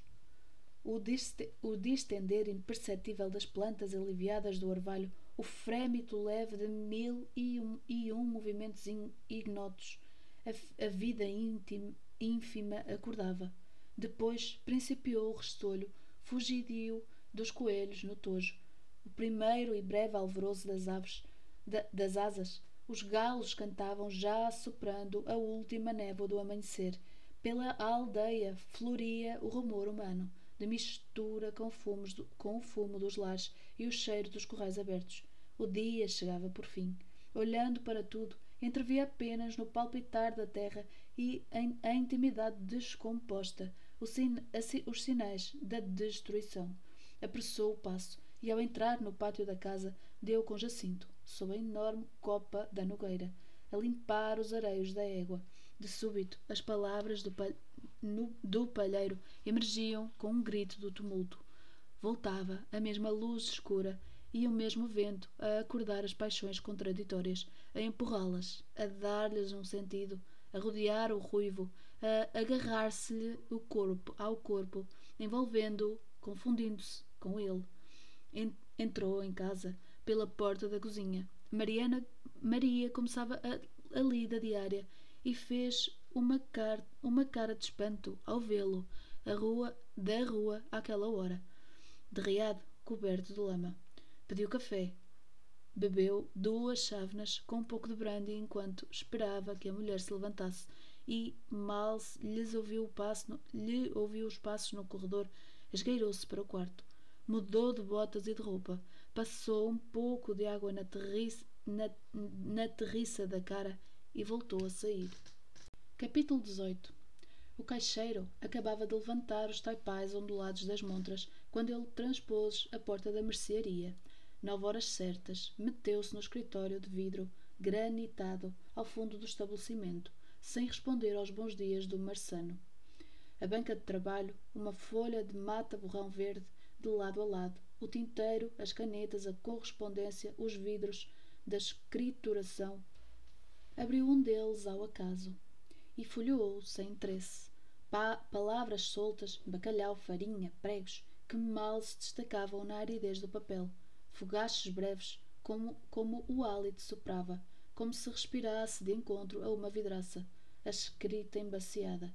Os primeiros fregueses chegavam, as moedas tiniam no, no balcão, pés de campónios arranhavam o soalho, as conversas na mercearia. Açúcar, Lourenço, duzentos e cinquenta.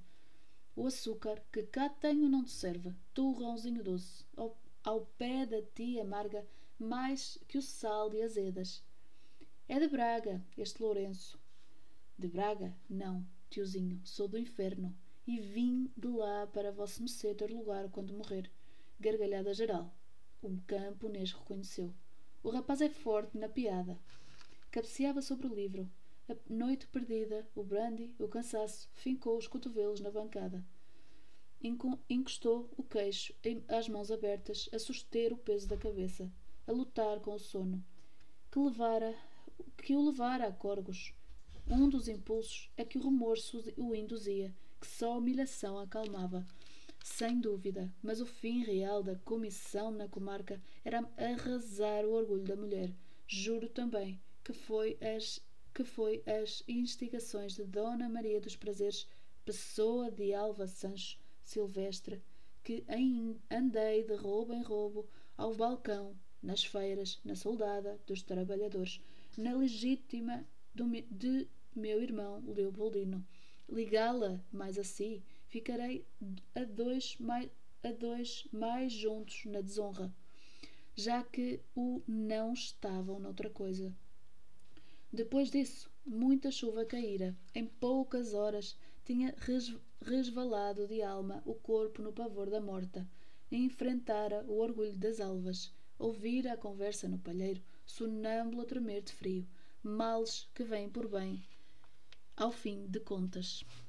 Os mil espinhos que feriam tinham-se aglomerado na mesma Florência e alcançado a realidade simples e visível o ruivo que limpava os arejos da água debaixo da nogueira. Um chão para os seus cargos, para os seus cardos, Álvaro Silvestre. Pense nesse ruivo, o pavor nebuloso de não saber defender-se, porque ignora de onde vem. Ei-lo desmascarado. Pode agora combatê-lo, acabar com ele para sempre. Olhe que valeu a pena beber este copo de vinagre até ao fundo. Sente ou não sente já no paladar um gosto reconfortante de aguardente velha. O pior era o sono. Endireitou-se para sacudir o torpor e bateram-lhe os olhos no retrato do pai, ao meio da parede, em frente da banca de trabalho. O velho parecia fitá-lo da grande moldura oval, envernizada a negro. Que diferença nos alvos emplumados! Uma cara de labrego, rude, mas argudo. As feições firmes, os olhos ávidos a faiscar do fundo nas órbitas, que a espessura das sobrancelhas sombreava, as suíças mosquetadas desciam-lhe como duas borlas sobre o, colarinho de goma, larguíssimo. O pescoço, contrafeito, não ia muito bem com o lancerote negro, às pontas reviradas do, do colar, a andaina escura e dormigueira, domingueira. Gostava de andar em mangas de camisa, suspensórios caídos, os tamancos de pau a bater no soalho. O cabelo quase branco, mas basto, erguia-lhe ao cimo da testa um, pena, um penacho como o dos garotos. O mesmo remoinho que dava ao rosto de Leopoldino o ar simpático de val de vinos punha na figura do pai um toque de ironia escar, escarninha. O retrato mostrava-o mais à flor da vida do que os alvas. Em todo o caso, era um fantasma como eles, Sabes o que, é o que é miséria. Rapaz, não sabes. Nunca por cá passaste. Mas deixa-te ir, que vais por bom caminho. Mandei-te estudar e não quiseste. Trago-te para o armazém e adormeceste aos cantos. Que hei de eu fazer, alma danada? Deita, Deitava-lhe a mão, a mão à gola do guarda-pó. Pois a miséria é isto: seguir por um caminho escalavrado de terra em terra, de porta a porta, a roer a côdea das esmolas, mais dura do que um chifre a dormir por amor de Deus, no, nos palheiros do gado, quando se fica no léu pelos atalhos. É o que tu queres, vadio? Na noite velha, acordava-se enregelado e só saltar salta-se na palha dos corrais, coberto de bichedo. A canzoada põe-se a ladrar dos, dos pátios, atira-se ao, ao caminho do piolhoso. Lá vai ele de ventas à lama dos veiados e, quando aponta a nesga da manhã, toca a lavrar nas feridas na, na primeira fonte. Mas o que é que tu julgas, desgraçado? A fonte está mais seca do que uma bexiga de porco do fumeiro.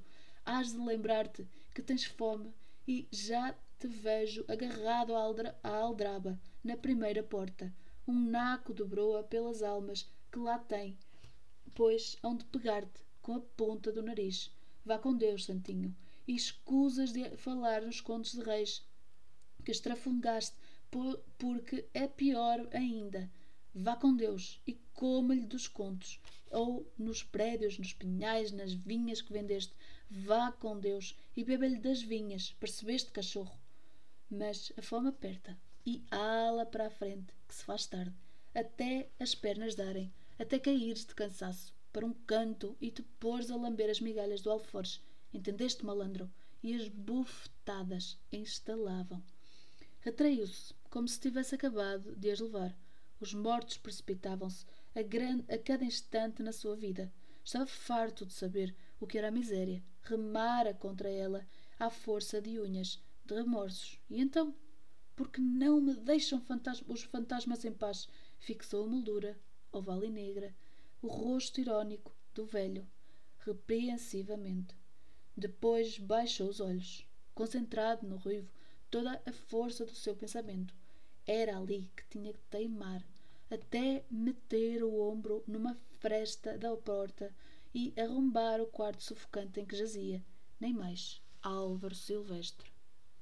Capítulo 19 Levou o resto da manhã às voltas com a ideia e tanto lhe mexeu que a deixou a sangrar o sangue farto das feridas recentes. Espantava o sono de, com goladas de uma garrafa de aguardente que escondia no cofre. Pouco a pouco ressuscitava nele o homem implacável que a intensa amargura de alguns dias arrancava ao desespero a que descia, como se o vento desse, desse, desse na poeira da sua consciência desmoronada e as pedras limpas se reerguessem umas sobre as outras nesses acesos tornava-se rígido e cruel, orelhas surdas e lágrimas ou rogos. Por exemplo, saltava às suas terras ao pegar o trabalho e camponês que não chegasse a horas já sabia a, jor a jorna descontada ou despedido pura e simplesmente. A, a indiferença de um, cap de um capataz na roça. No geral, Porém, semelhante crueza de caráter era sol de pouca dura. Anoitecia depressa para longas insônias de remorso e ave-marias. Bebeu outra golada de aguardente, de aguardente. Por dentro, um recesso, no recesso da alma, o homem voluntarioso e efêmero, sem crepúsculos, alcançava, entretanto, a estatura de um gigante. Olhava então com piedade para as próprias fraquezas, prometia a força momentânea, Nunca mais, nunca mais. Em todo caso, alguma coisa de dúbio passava de alma velha à alma nova. O que é, transforma-se-lhe o medo em cálculo. O terror religioso cedia o passo a uma crença firme e sem complicações na generosidade divina que existe para tudo cobrir com o seu manto de perdão. E o remorso lá estava, mas encaroçado um quisto à margem do organismo em que se enconcha. A gênese destas grandes transformações que não era estranho o espectro da miséria que o pai lhe metera pelos olhos apavorados desde a infância, porque muita da dureza que o empernia, a ganância clítica que o empolgava, vinha daí, dessa longa dessa longa lição individualista de que o homem é lobo do homem e, portanto, entre o devorar e ser devorado. O melhor é ir aguçando os dentes à cautela. Desta vez, o ânimo impiedoso irrompia da sombra para saltar sobre o ruivo, que encarnava por uma necessidade premente de fixar a angústia, o bode expiatório, o inimigo, a própria angústia. De semelhante ideia, mexia e remexia. É o sangue brut, é, o, é que o sangue brotara, e, com tal ímpeto que sentia correr pelo corpo todo, passar de simples razão mental a sustento do coração, a seiva que tornara a existência possível e também a morte, se a fonte donde manava hasteasse de repente. Daí que se pusesse a chamar o marçano aos berros, que lhe ordenar com a ânsia de quem empenhava tudo na cartada.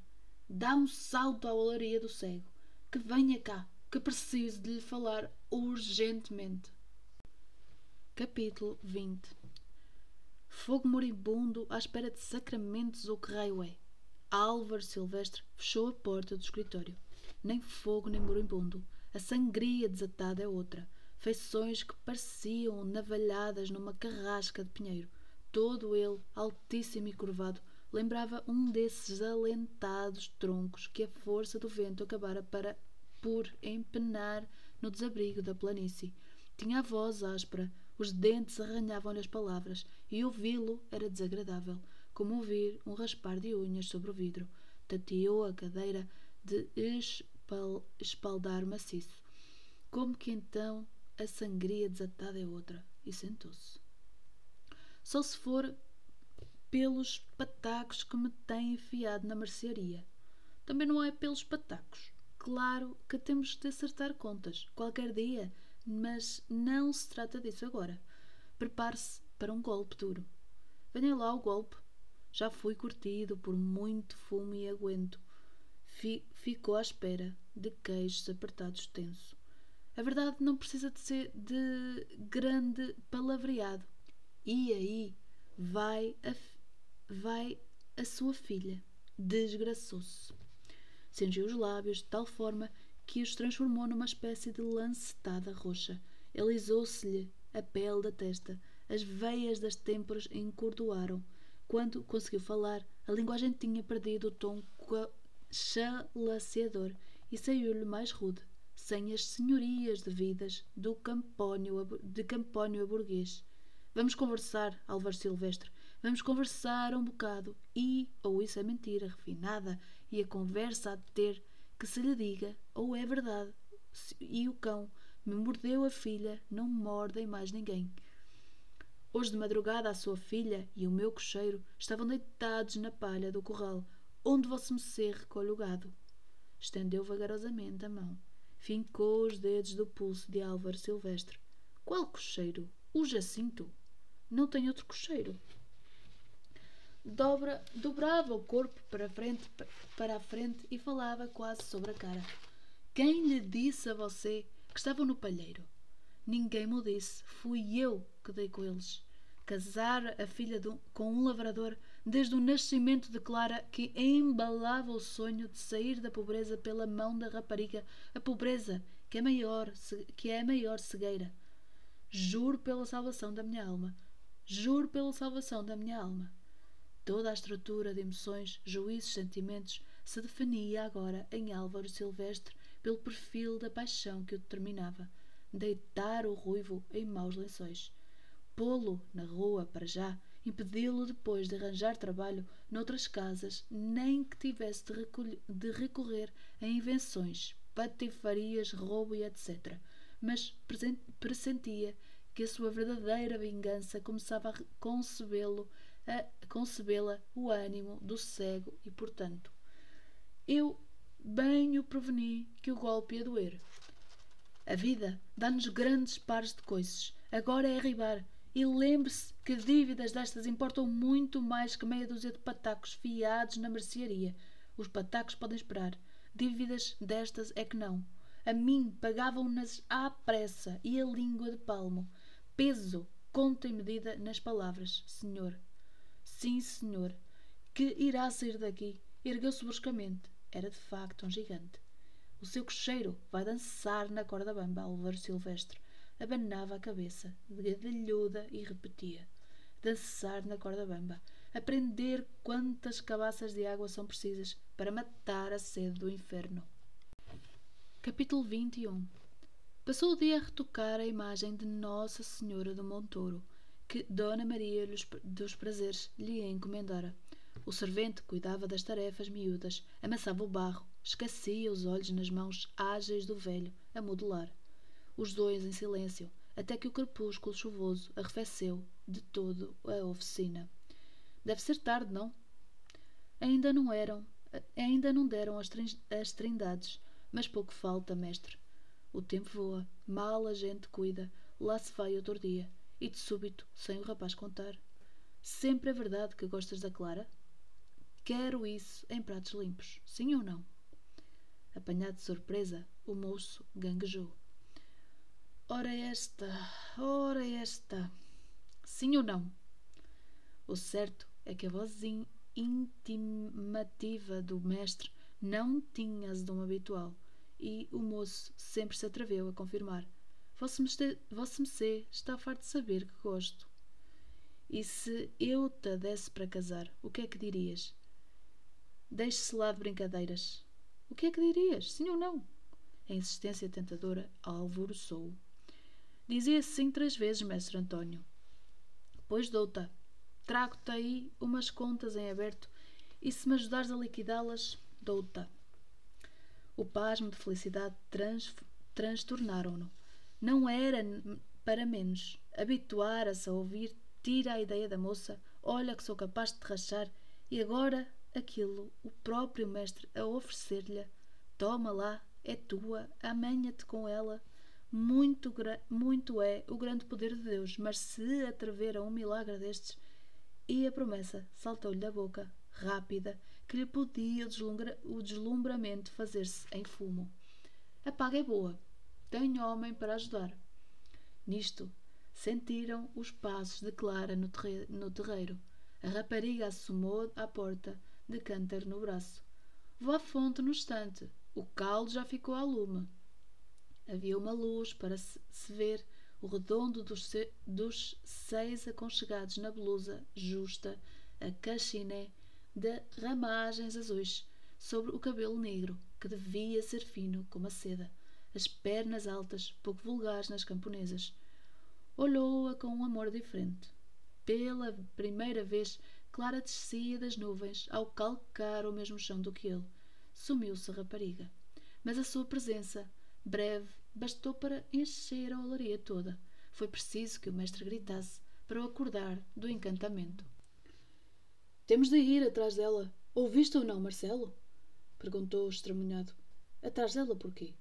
Já vais saber. Saíram-lhe o rasto como dois ladrões, e foram a acoitar-se entre os arvoredos ao pé da fonte. Quem é que está com ela? Não se vê quase nada, mas penso que é o ruivo, o cocheiro do Silvestre. Parece que sim, parece tu ou é mesmo. Firmou a vista no crepúsculo. É ele. Toca para a azinhaga. Fazer o quê, mestre Antônio? Há de por lá passar o cão no, no regresso da fonte. A chuva engrossa pouco a pouco ao longe, o fogo de um relâmpago abriu o céu. Aí vem a trevoada. Sente-a? Não. Rodearam a fonte e cortaram pelas terras de cultivo e chegaram à azinhaga. Já é noite cerrada? Quase. Estiveram em silêncio algum tempo, abrigados nas moitas, depois o moço insistiu, um pouco receoso. Que vamos nós fazer? Estás a, ro a roer a corda, malandro. Queres ou não queres a rapariga? A chuva cada vez mais pesada ia ajoujando os silvedos. O vento crescia e arrastou da distância o marulho de um trovão maior. Ouviu agora, mestre? Cala-te! O que eu ouço são passos. Ficaram alerta de respiração suspensa. Vai agarrando no cacete.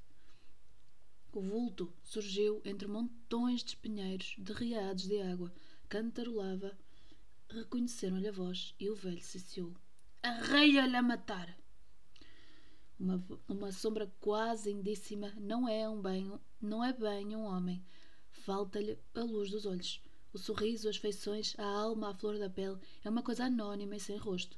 Mesmo quando tem voz e passa a cantar pelas azinhagas, custa menos a ferir do que um homem verdadeiro à luz do dia. A cajadada apanhou o ruivo pela cabeça. Ai! Abriu os olhos. Foi de escantilão aninhar-se no lamaçal da estrada chape, inerte como um pedregulho. Temos de o deixar escondido no silvedo, a dar o pulso, um pulo à, à casa. Não vá a rapariga suspeitar a sua ausência. Come-se o caldo e mal ela der as boas noites, saltamos ao palheiro. Traz-se o jumento, como quem não quer a coisa, pôs-se-lhe o corpo em cima, amarra-se e ala para o mar. As águas lá se encarregam de lhe dar sumiço. Capítulo 22 Ali iam agora, com a chuva a fustigá-los. A cada passo, para o litoral, a invernia a adensara. Seguiu ombro a ombro o moço aterrado, o velho, ora agreste, ora chalaciador, pela tempestade dentro alcançando o grande areal que separa o mar as, as terras interiores, começavam a trepar a encosta da primeira duna. O aguaceiro enriquecia o chão de sílica e facilitava um tanto a, marcha, mas o vento batia no cume do frágil monte e atirava de mistura com a chuva um granizo de areia. Paremos aqui. Vou cego com estas chapadas de terriça na cara. Para que diabo gastou os olhos na escuridão do tra tratante? Fecha-os. Mais cego que nós vai a sair no, no lombo do jumento. Um clarão recortou os vultos do velho, no, do rapaz e do burro, com a carga suspeita sobre o dorso. O trovão estalou. Ui! Que é lá, Marcelão? E antes que o moço pudesse responder, bendita Santa Bárbara dos Cegos, poupa-me sempre o fogo dos relâmpagos. Gritavam as palavras para vencer a chuva, o céu furioso. Marcelo segurava numa das mãos o cabresto do animal e na outra a chibata. O demónio à solta pelas dunas, a noite de água, a torrente sem, le sem leito. O, o velho indagou. Deste-lhe a matar? Sei lá, puxei o cajado atrás às costas.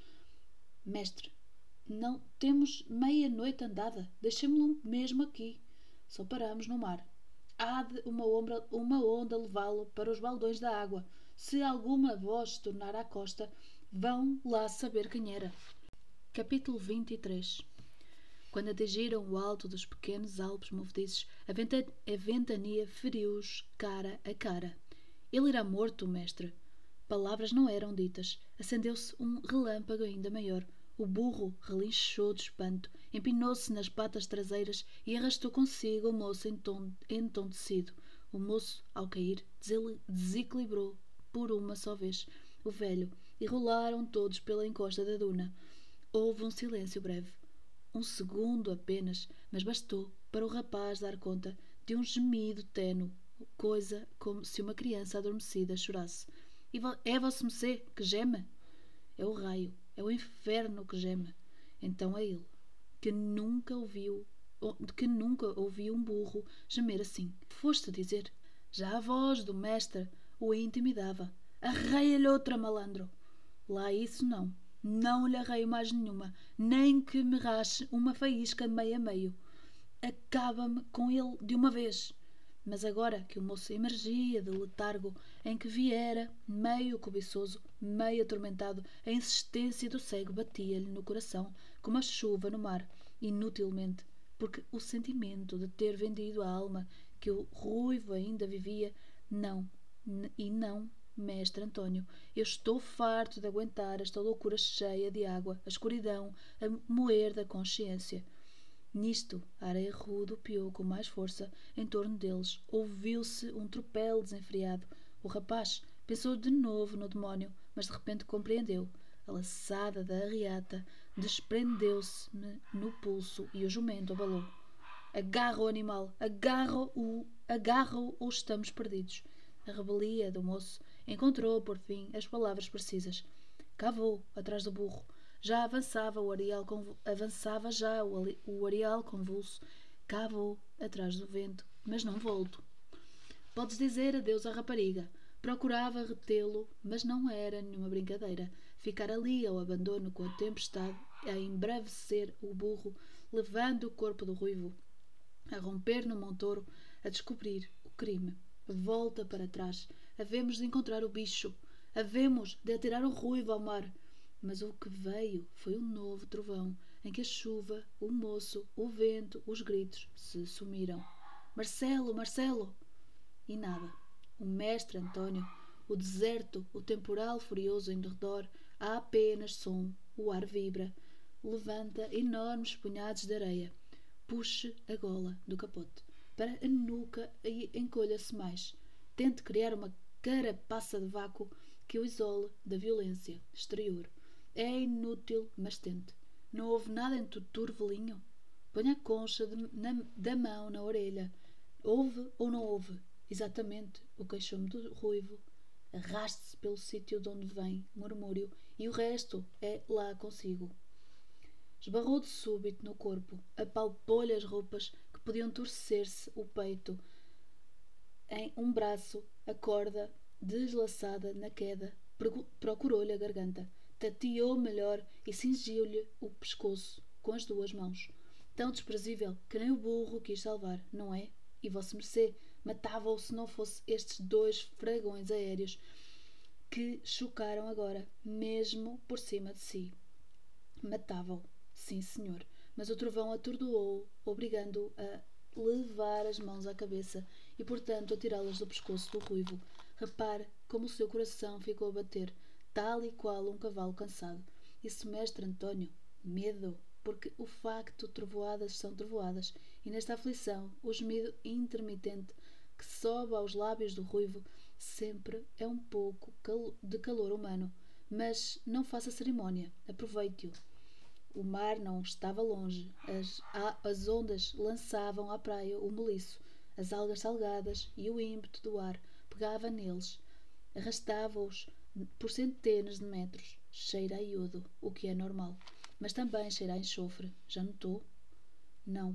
Não pergunto porquê. Estando eu aqui, precisa de perguntar? Olhe, que o ruivo pode morder. Que um instante para o outro a cacetada deixou prostrado há um bom par de horas e vosso Messê fica sozinho enquanto o moço não voltar. O vento e a chuva caem nessa vida como uma fogueira muito fraca. Le, le, levante a aba do capote e agasalhe o ruivo, que, aliás, não perde pela demora. Bom trabalho, mestre, e boa noite. Capítulo 24 Caminhava, disposto a levar a fuga por diante, quando foi apanhado pela mesma descarga que deixara o velho atônito. Caiu a um fundão de areia envelou-se no capote e murmurou: Mestre, mestre! Como se rezasse. Ciclos sucessivos de luz entravam-lhe nos olhos, apesar de ter apertado as pálpebras com força. O fogo lambia a tempestade, baixa, baixa como a lenha úmida, sem a queimar. Parecia o fim do mundo. A olaria, as imagens a cozer no lar do forno, antes de subirem aos oratórios e aos altares das capelas, tardes cheias de paz, a pintar sob as ordens do mestre as roupagens de uma infindável população celeste, feiras barulhentas a vender São Gonçalos, São Miguel Arcanjo, o Fá de Santo Antônio, os anjinhos da guarda, a Virgem e o menino, os presépios, a fuga e bem-amada Clara, sobre as coisas familiares e doces, como o sol sobre a terra. A, a chuva fazia a cova, onde ele tombara um poço transbordante, ou saía dali, ou morria afogado. Marinhou pelo declive, ficando a, as mãos na areia, na urze, rala, até ao bordo da cratera. Esfarrapou as calças, o casaco, o gorro de lã, voou-lhe. Que hei de eu fazer? no meio disto, se não voltar atrás. Os relâmpagos permitiam-lhe o regresso sobre o próprio rasto, mas tinha de apressar-se, porque o dilúvio ia alisando a praia, destruindo os indícios das, pe das pegadas. Um bicho acossado a fugir, mestre, mestre. O instinto de conservação, o resíduo do sonho. Clara, clara. Até que a luz providenci providencial lhe mostrou o cego, alapado no sopé da duna. Não viu o corpo do, do ruivo que o mestre agasalhava com o seu próprio corpo. O capote do velho, desdobrado, ondulante no vento, parecia uma ave enorme e trêmula que a tempestade despenhara na praia. Deu as últimas passadas arquejante e deixou-se cair de joelhos. Mestre António, voltei. Voltaste? Aqui estou. E agora precisamos de encontrar o burro. Voltaste? Cá, cá me parecia que não eras homem para deixar a obra a meio. O burro e o ruivo. temos de dar com eles. Não te rales com isso. O burro foi para casa e o ruivo ficou a guardar-me o medo enquanto não vieste. Outro clarão. O mestre levantou o dorso rígido, uma aparição de pedra ruída, antiga e implacável. Agarra-o no cacete, são horas de acabar a festa. Pega-se pega nele e arruma-se ao mar. Lérias. Já não há mais precisão no cacete. Chega-lhe, malandro. O seguro morreu de velho. O mar dava-lhe conta do serviço. Arreia-lhe, tratante. E a rapariga? Ainda é minha? Arreia-lhe e veremos. Seguro no cacete. Precisava apenas de uma chispa de luz para desfechar o golpe. Desfechar o golpe. A cabeça ruiva iluminou-se e a cacetada veio, de alto a baixo, rasgando a chuva densa. Acertaste-lhe? Agora tem de me dar. Acertaste-lhe ou não? Tem de me dar, mestre António. Já acabámos o serviço. Já o atiramos ao mar? asa palpa delas, o velho segurou nas pernas do ruivo. Apanhou pelos sovacos. O moço obedeceu. E vamos indo. Capítulo 25 A tempestade afastava-se para o interior. A chuva decrescia. Galgada, a última duna, ouviram o quebrar das ondas no areal. À beira da água, o vento era pouco mais do que a aragem mansa, gelada, Entraram três ou quatro passos pelo mar dentro, cautelosos, e tomando o balanço, atiraram o corpo à ressaca. Só depois é que o cego rosnou. Lá se foi, Marcelão, que o mar seja leve, lhe seja leve. A orla marinha, o sargaço e os limos a, enredarem a marcha. Sabes porque o matamos? Foi vosso mercê que mandou. Boa resposta, sim senhor. E a rapariga, mestre António? talvez a tenhas ganho. As serras longínquas onde a tempestade se despedaçara, os altos picos raiados de um alvor de dia. Apressemo-nos, mestre. A madrugada vai nascer, nascer, deixa nascer. E quanto à rapariga, vossa me já disse que me dava. Mas tornei a pensar. O tímido breve das, das conchas na maré, e julgo que a perdeste. Capítulo 26 O som matinal das trindades ondeou pela aldeia. Entretanto, no quarto de Clara, apanhou-a acordada. Não veio ao palheiro. Faltou à promessa que me fez na fonte. O temporal impediu, com certeza.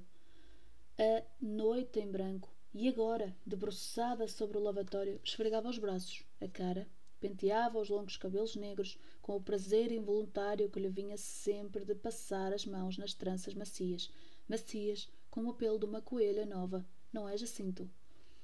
Acabou de arranjar-se. Foi à cozinha preparar a dejua. Nem o pai, nem Marcelo davam sinais de vida. Acendeu o lume, fez o café, cortou as fatias da broa e nenhum deles apareceu entretanto. A demora espantou-a e decidiu ir acordar o velho. Empurrou a porta do quarto, mas que é dele. Correu à olaria. Fechada. Da olaria, correu ao palheiro. Estranhara qualquer coisa quando lá tinha ido na véspera, à, na véspera à noite.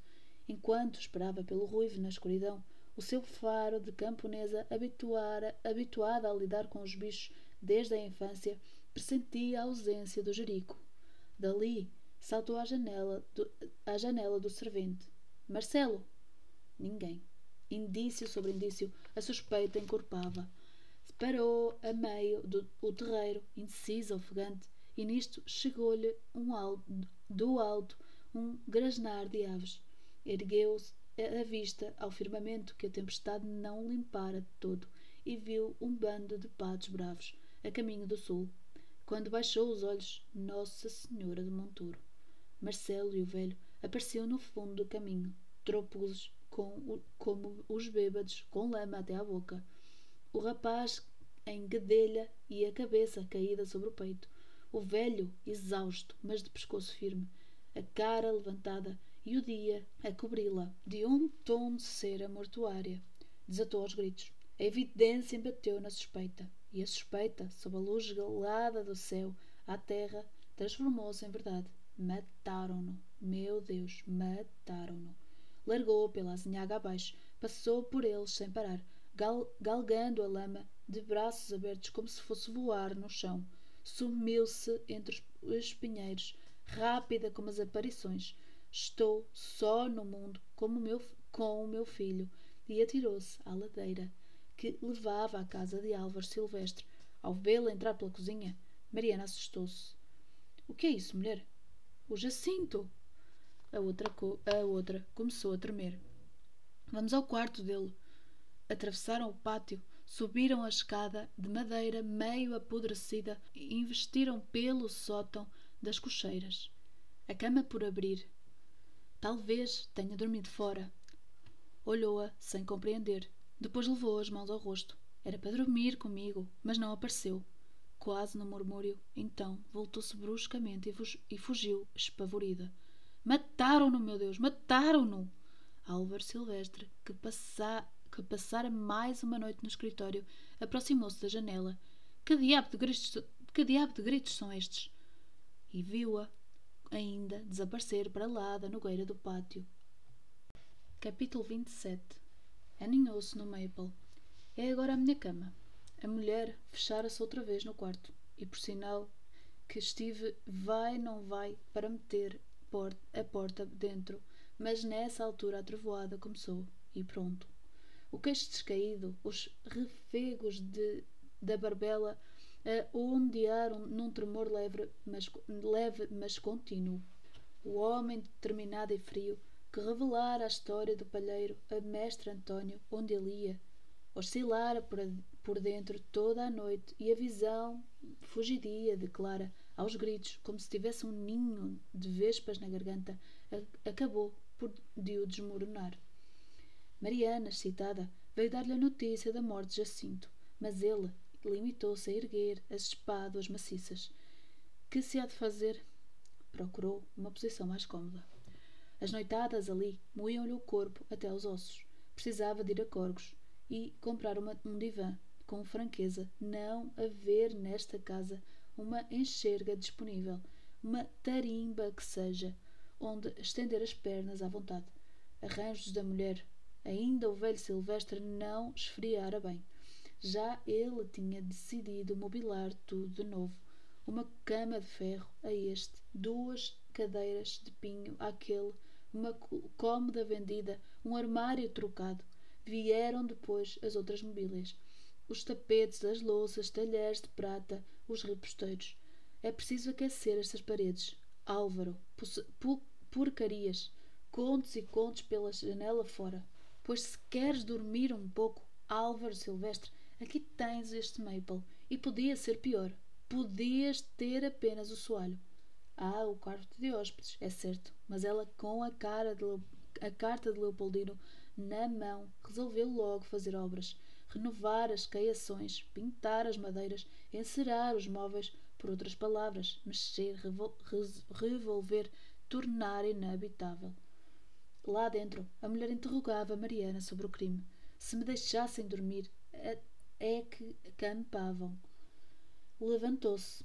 Começou a palmilhar o escritório, numa tentativa inútil de se enfurecer com elas, de iludir o desespero que espreitava. Apeteceu-lhe chegar à porta. Acabem-me com essa cheadeira. Mas as pernas pareciam arquear-se cada vez mais ao peso do corpo e, aos, e os dados do problema a que fugia iam tomando vulto. O palheiro, a conversa com o cego, o desvairo de Clara, a morte do ruivo. Não que o sensibilizasse por aí além a dor da rapariga. Tão pouco. Lamentava a sorte do cocheiro. Ali para ele, que ninguém o ouvia, fora-se bicho fora-se a peçonha. Que o que o ralava a sério é obrigando-o a gemer para cá, para lá, encurralado entre as quatro paredes. Era um aspecto pessoal do caso. A responsabilidade para si mesmo atribuía em tudo aquilo. Atascava-se contra a vontade do problema. Se não o tivesse falado ao velho, o ruivo estava vivo a estas horas. Verdade, que, verdade seja que o cego chegou às do cabo lá por sua conta, mas o impulso inicial do crime, onde é que pode procurar-se? Na conversa, na denúncia que lhe fiz. Lançou mão ao derradeiro estratagema, simular pelo assunto a curiosidade de um mero espectador. Por exemplo, como é que o velho liquidou o ruivo? Mas não pôde enganar-se muito tempo e caiu uh, com dobrada violência no dilema: sou ou não culpado? Continuou a debater-se, a argumentar, porque vistas as coisas não lhe disse. Mate-o, mestre António. Nem sequer me passou a ideia pela cabeça. Quer dizer, não passou com esta nitidez brutal, pelo menos.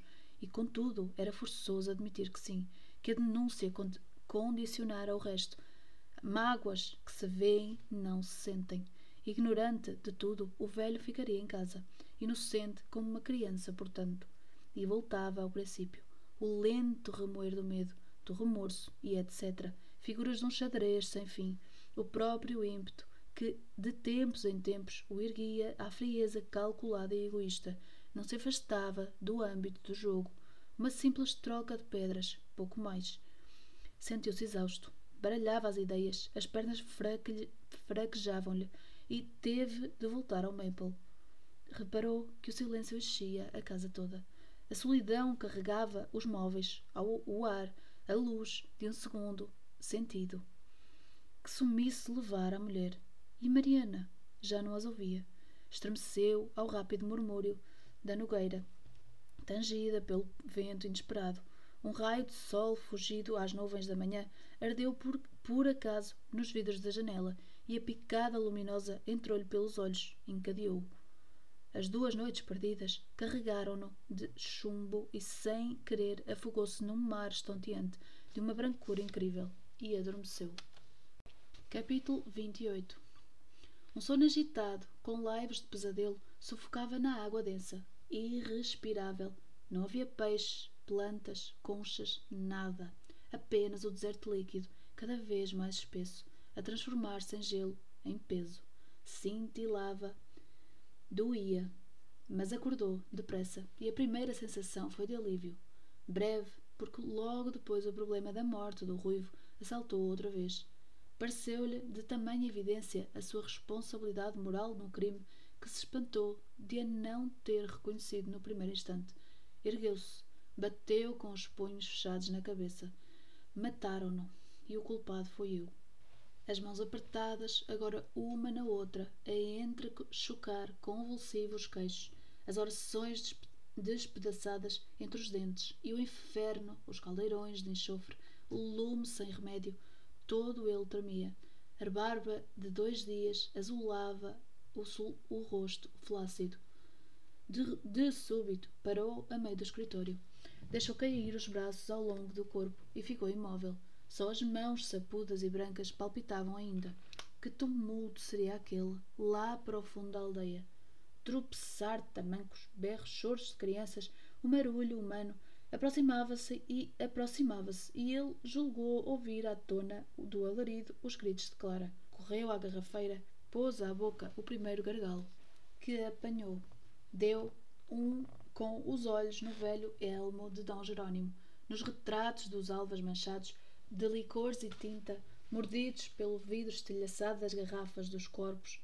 Não era preciso tanto caco. Os cocheiros conhecem-se bem pelas palavras. A casa continuava silenciosa, como um jazigo enorme de paredes altas. Desviou o olhar para a janela. Da boca da azinhaga surgia agora um punhado compacto de povo.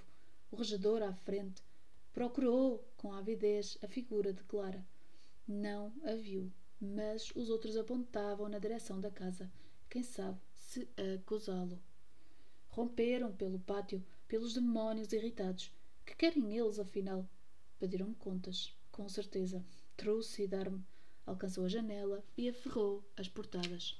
A exaltação graçava lá por baixo. As vozes desmedidas embatiam nas paredes. As paredes pareciam oscilar. Ia ficar ali, inerte, à espera que o matassem, quando lhe ocorreu a ideia de fugir. O Padre Abel, o refúgio da igreja, não lhe sobrava grande força para a empresa. Mas entre ela e a morte que o, o fragor do pátio prometia, que remédio? Se não tentar descer a escada interior, escapar pelo jardim e salvar a pele.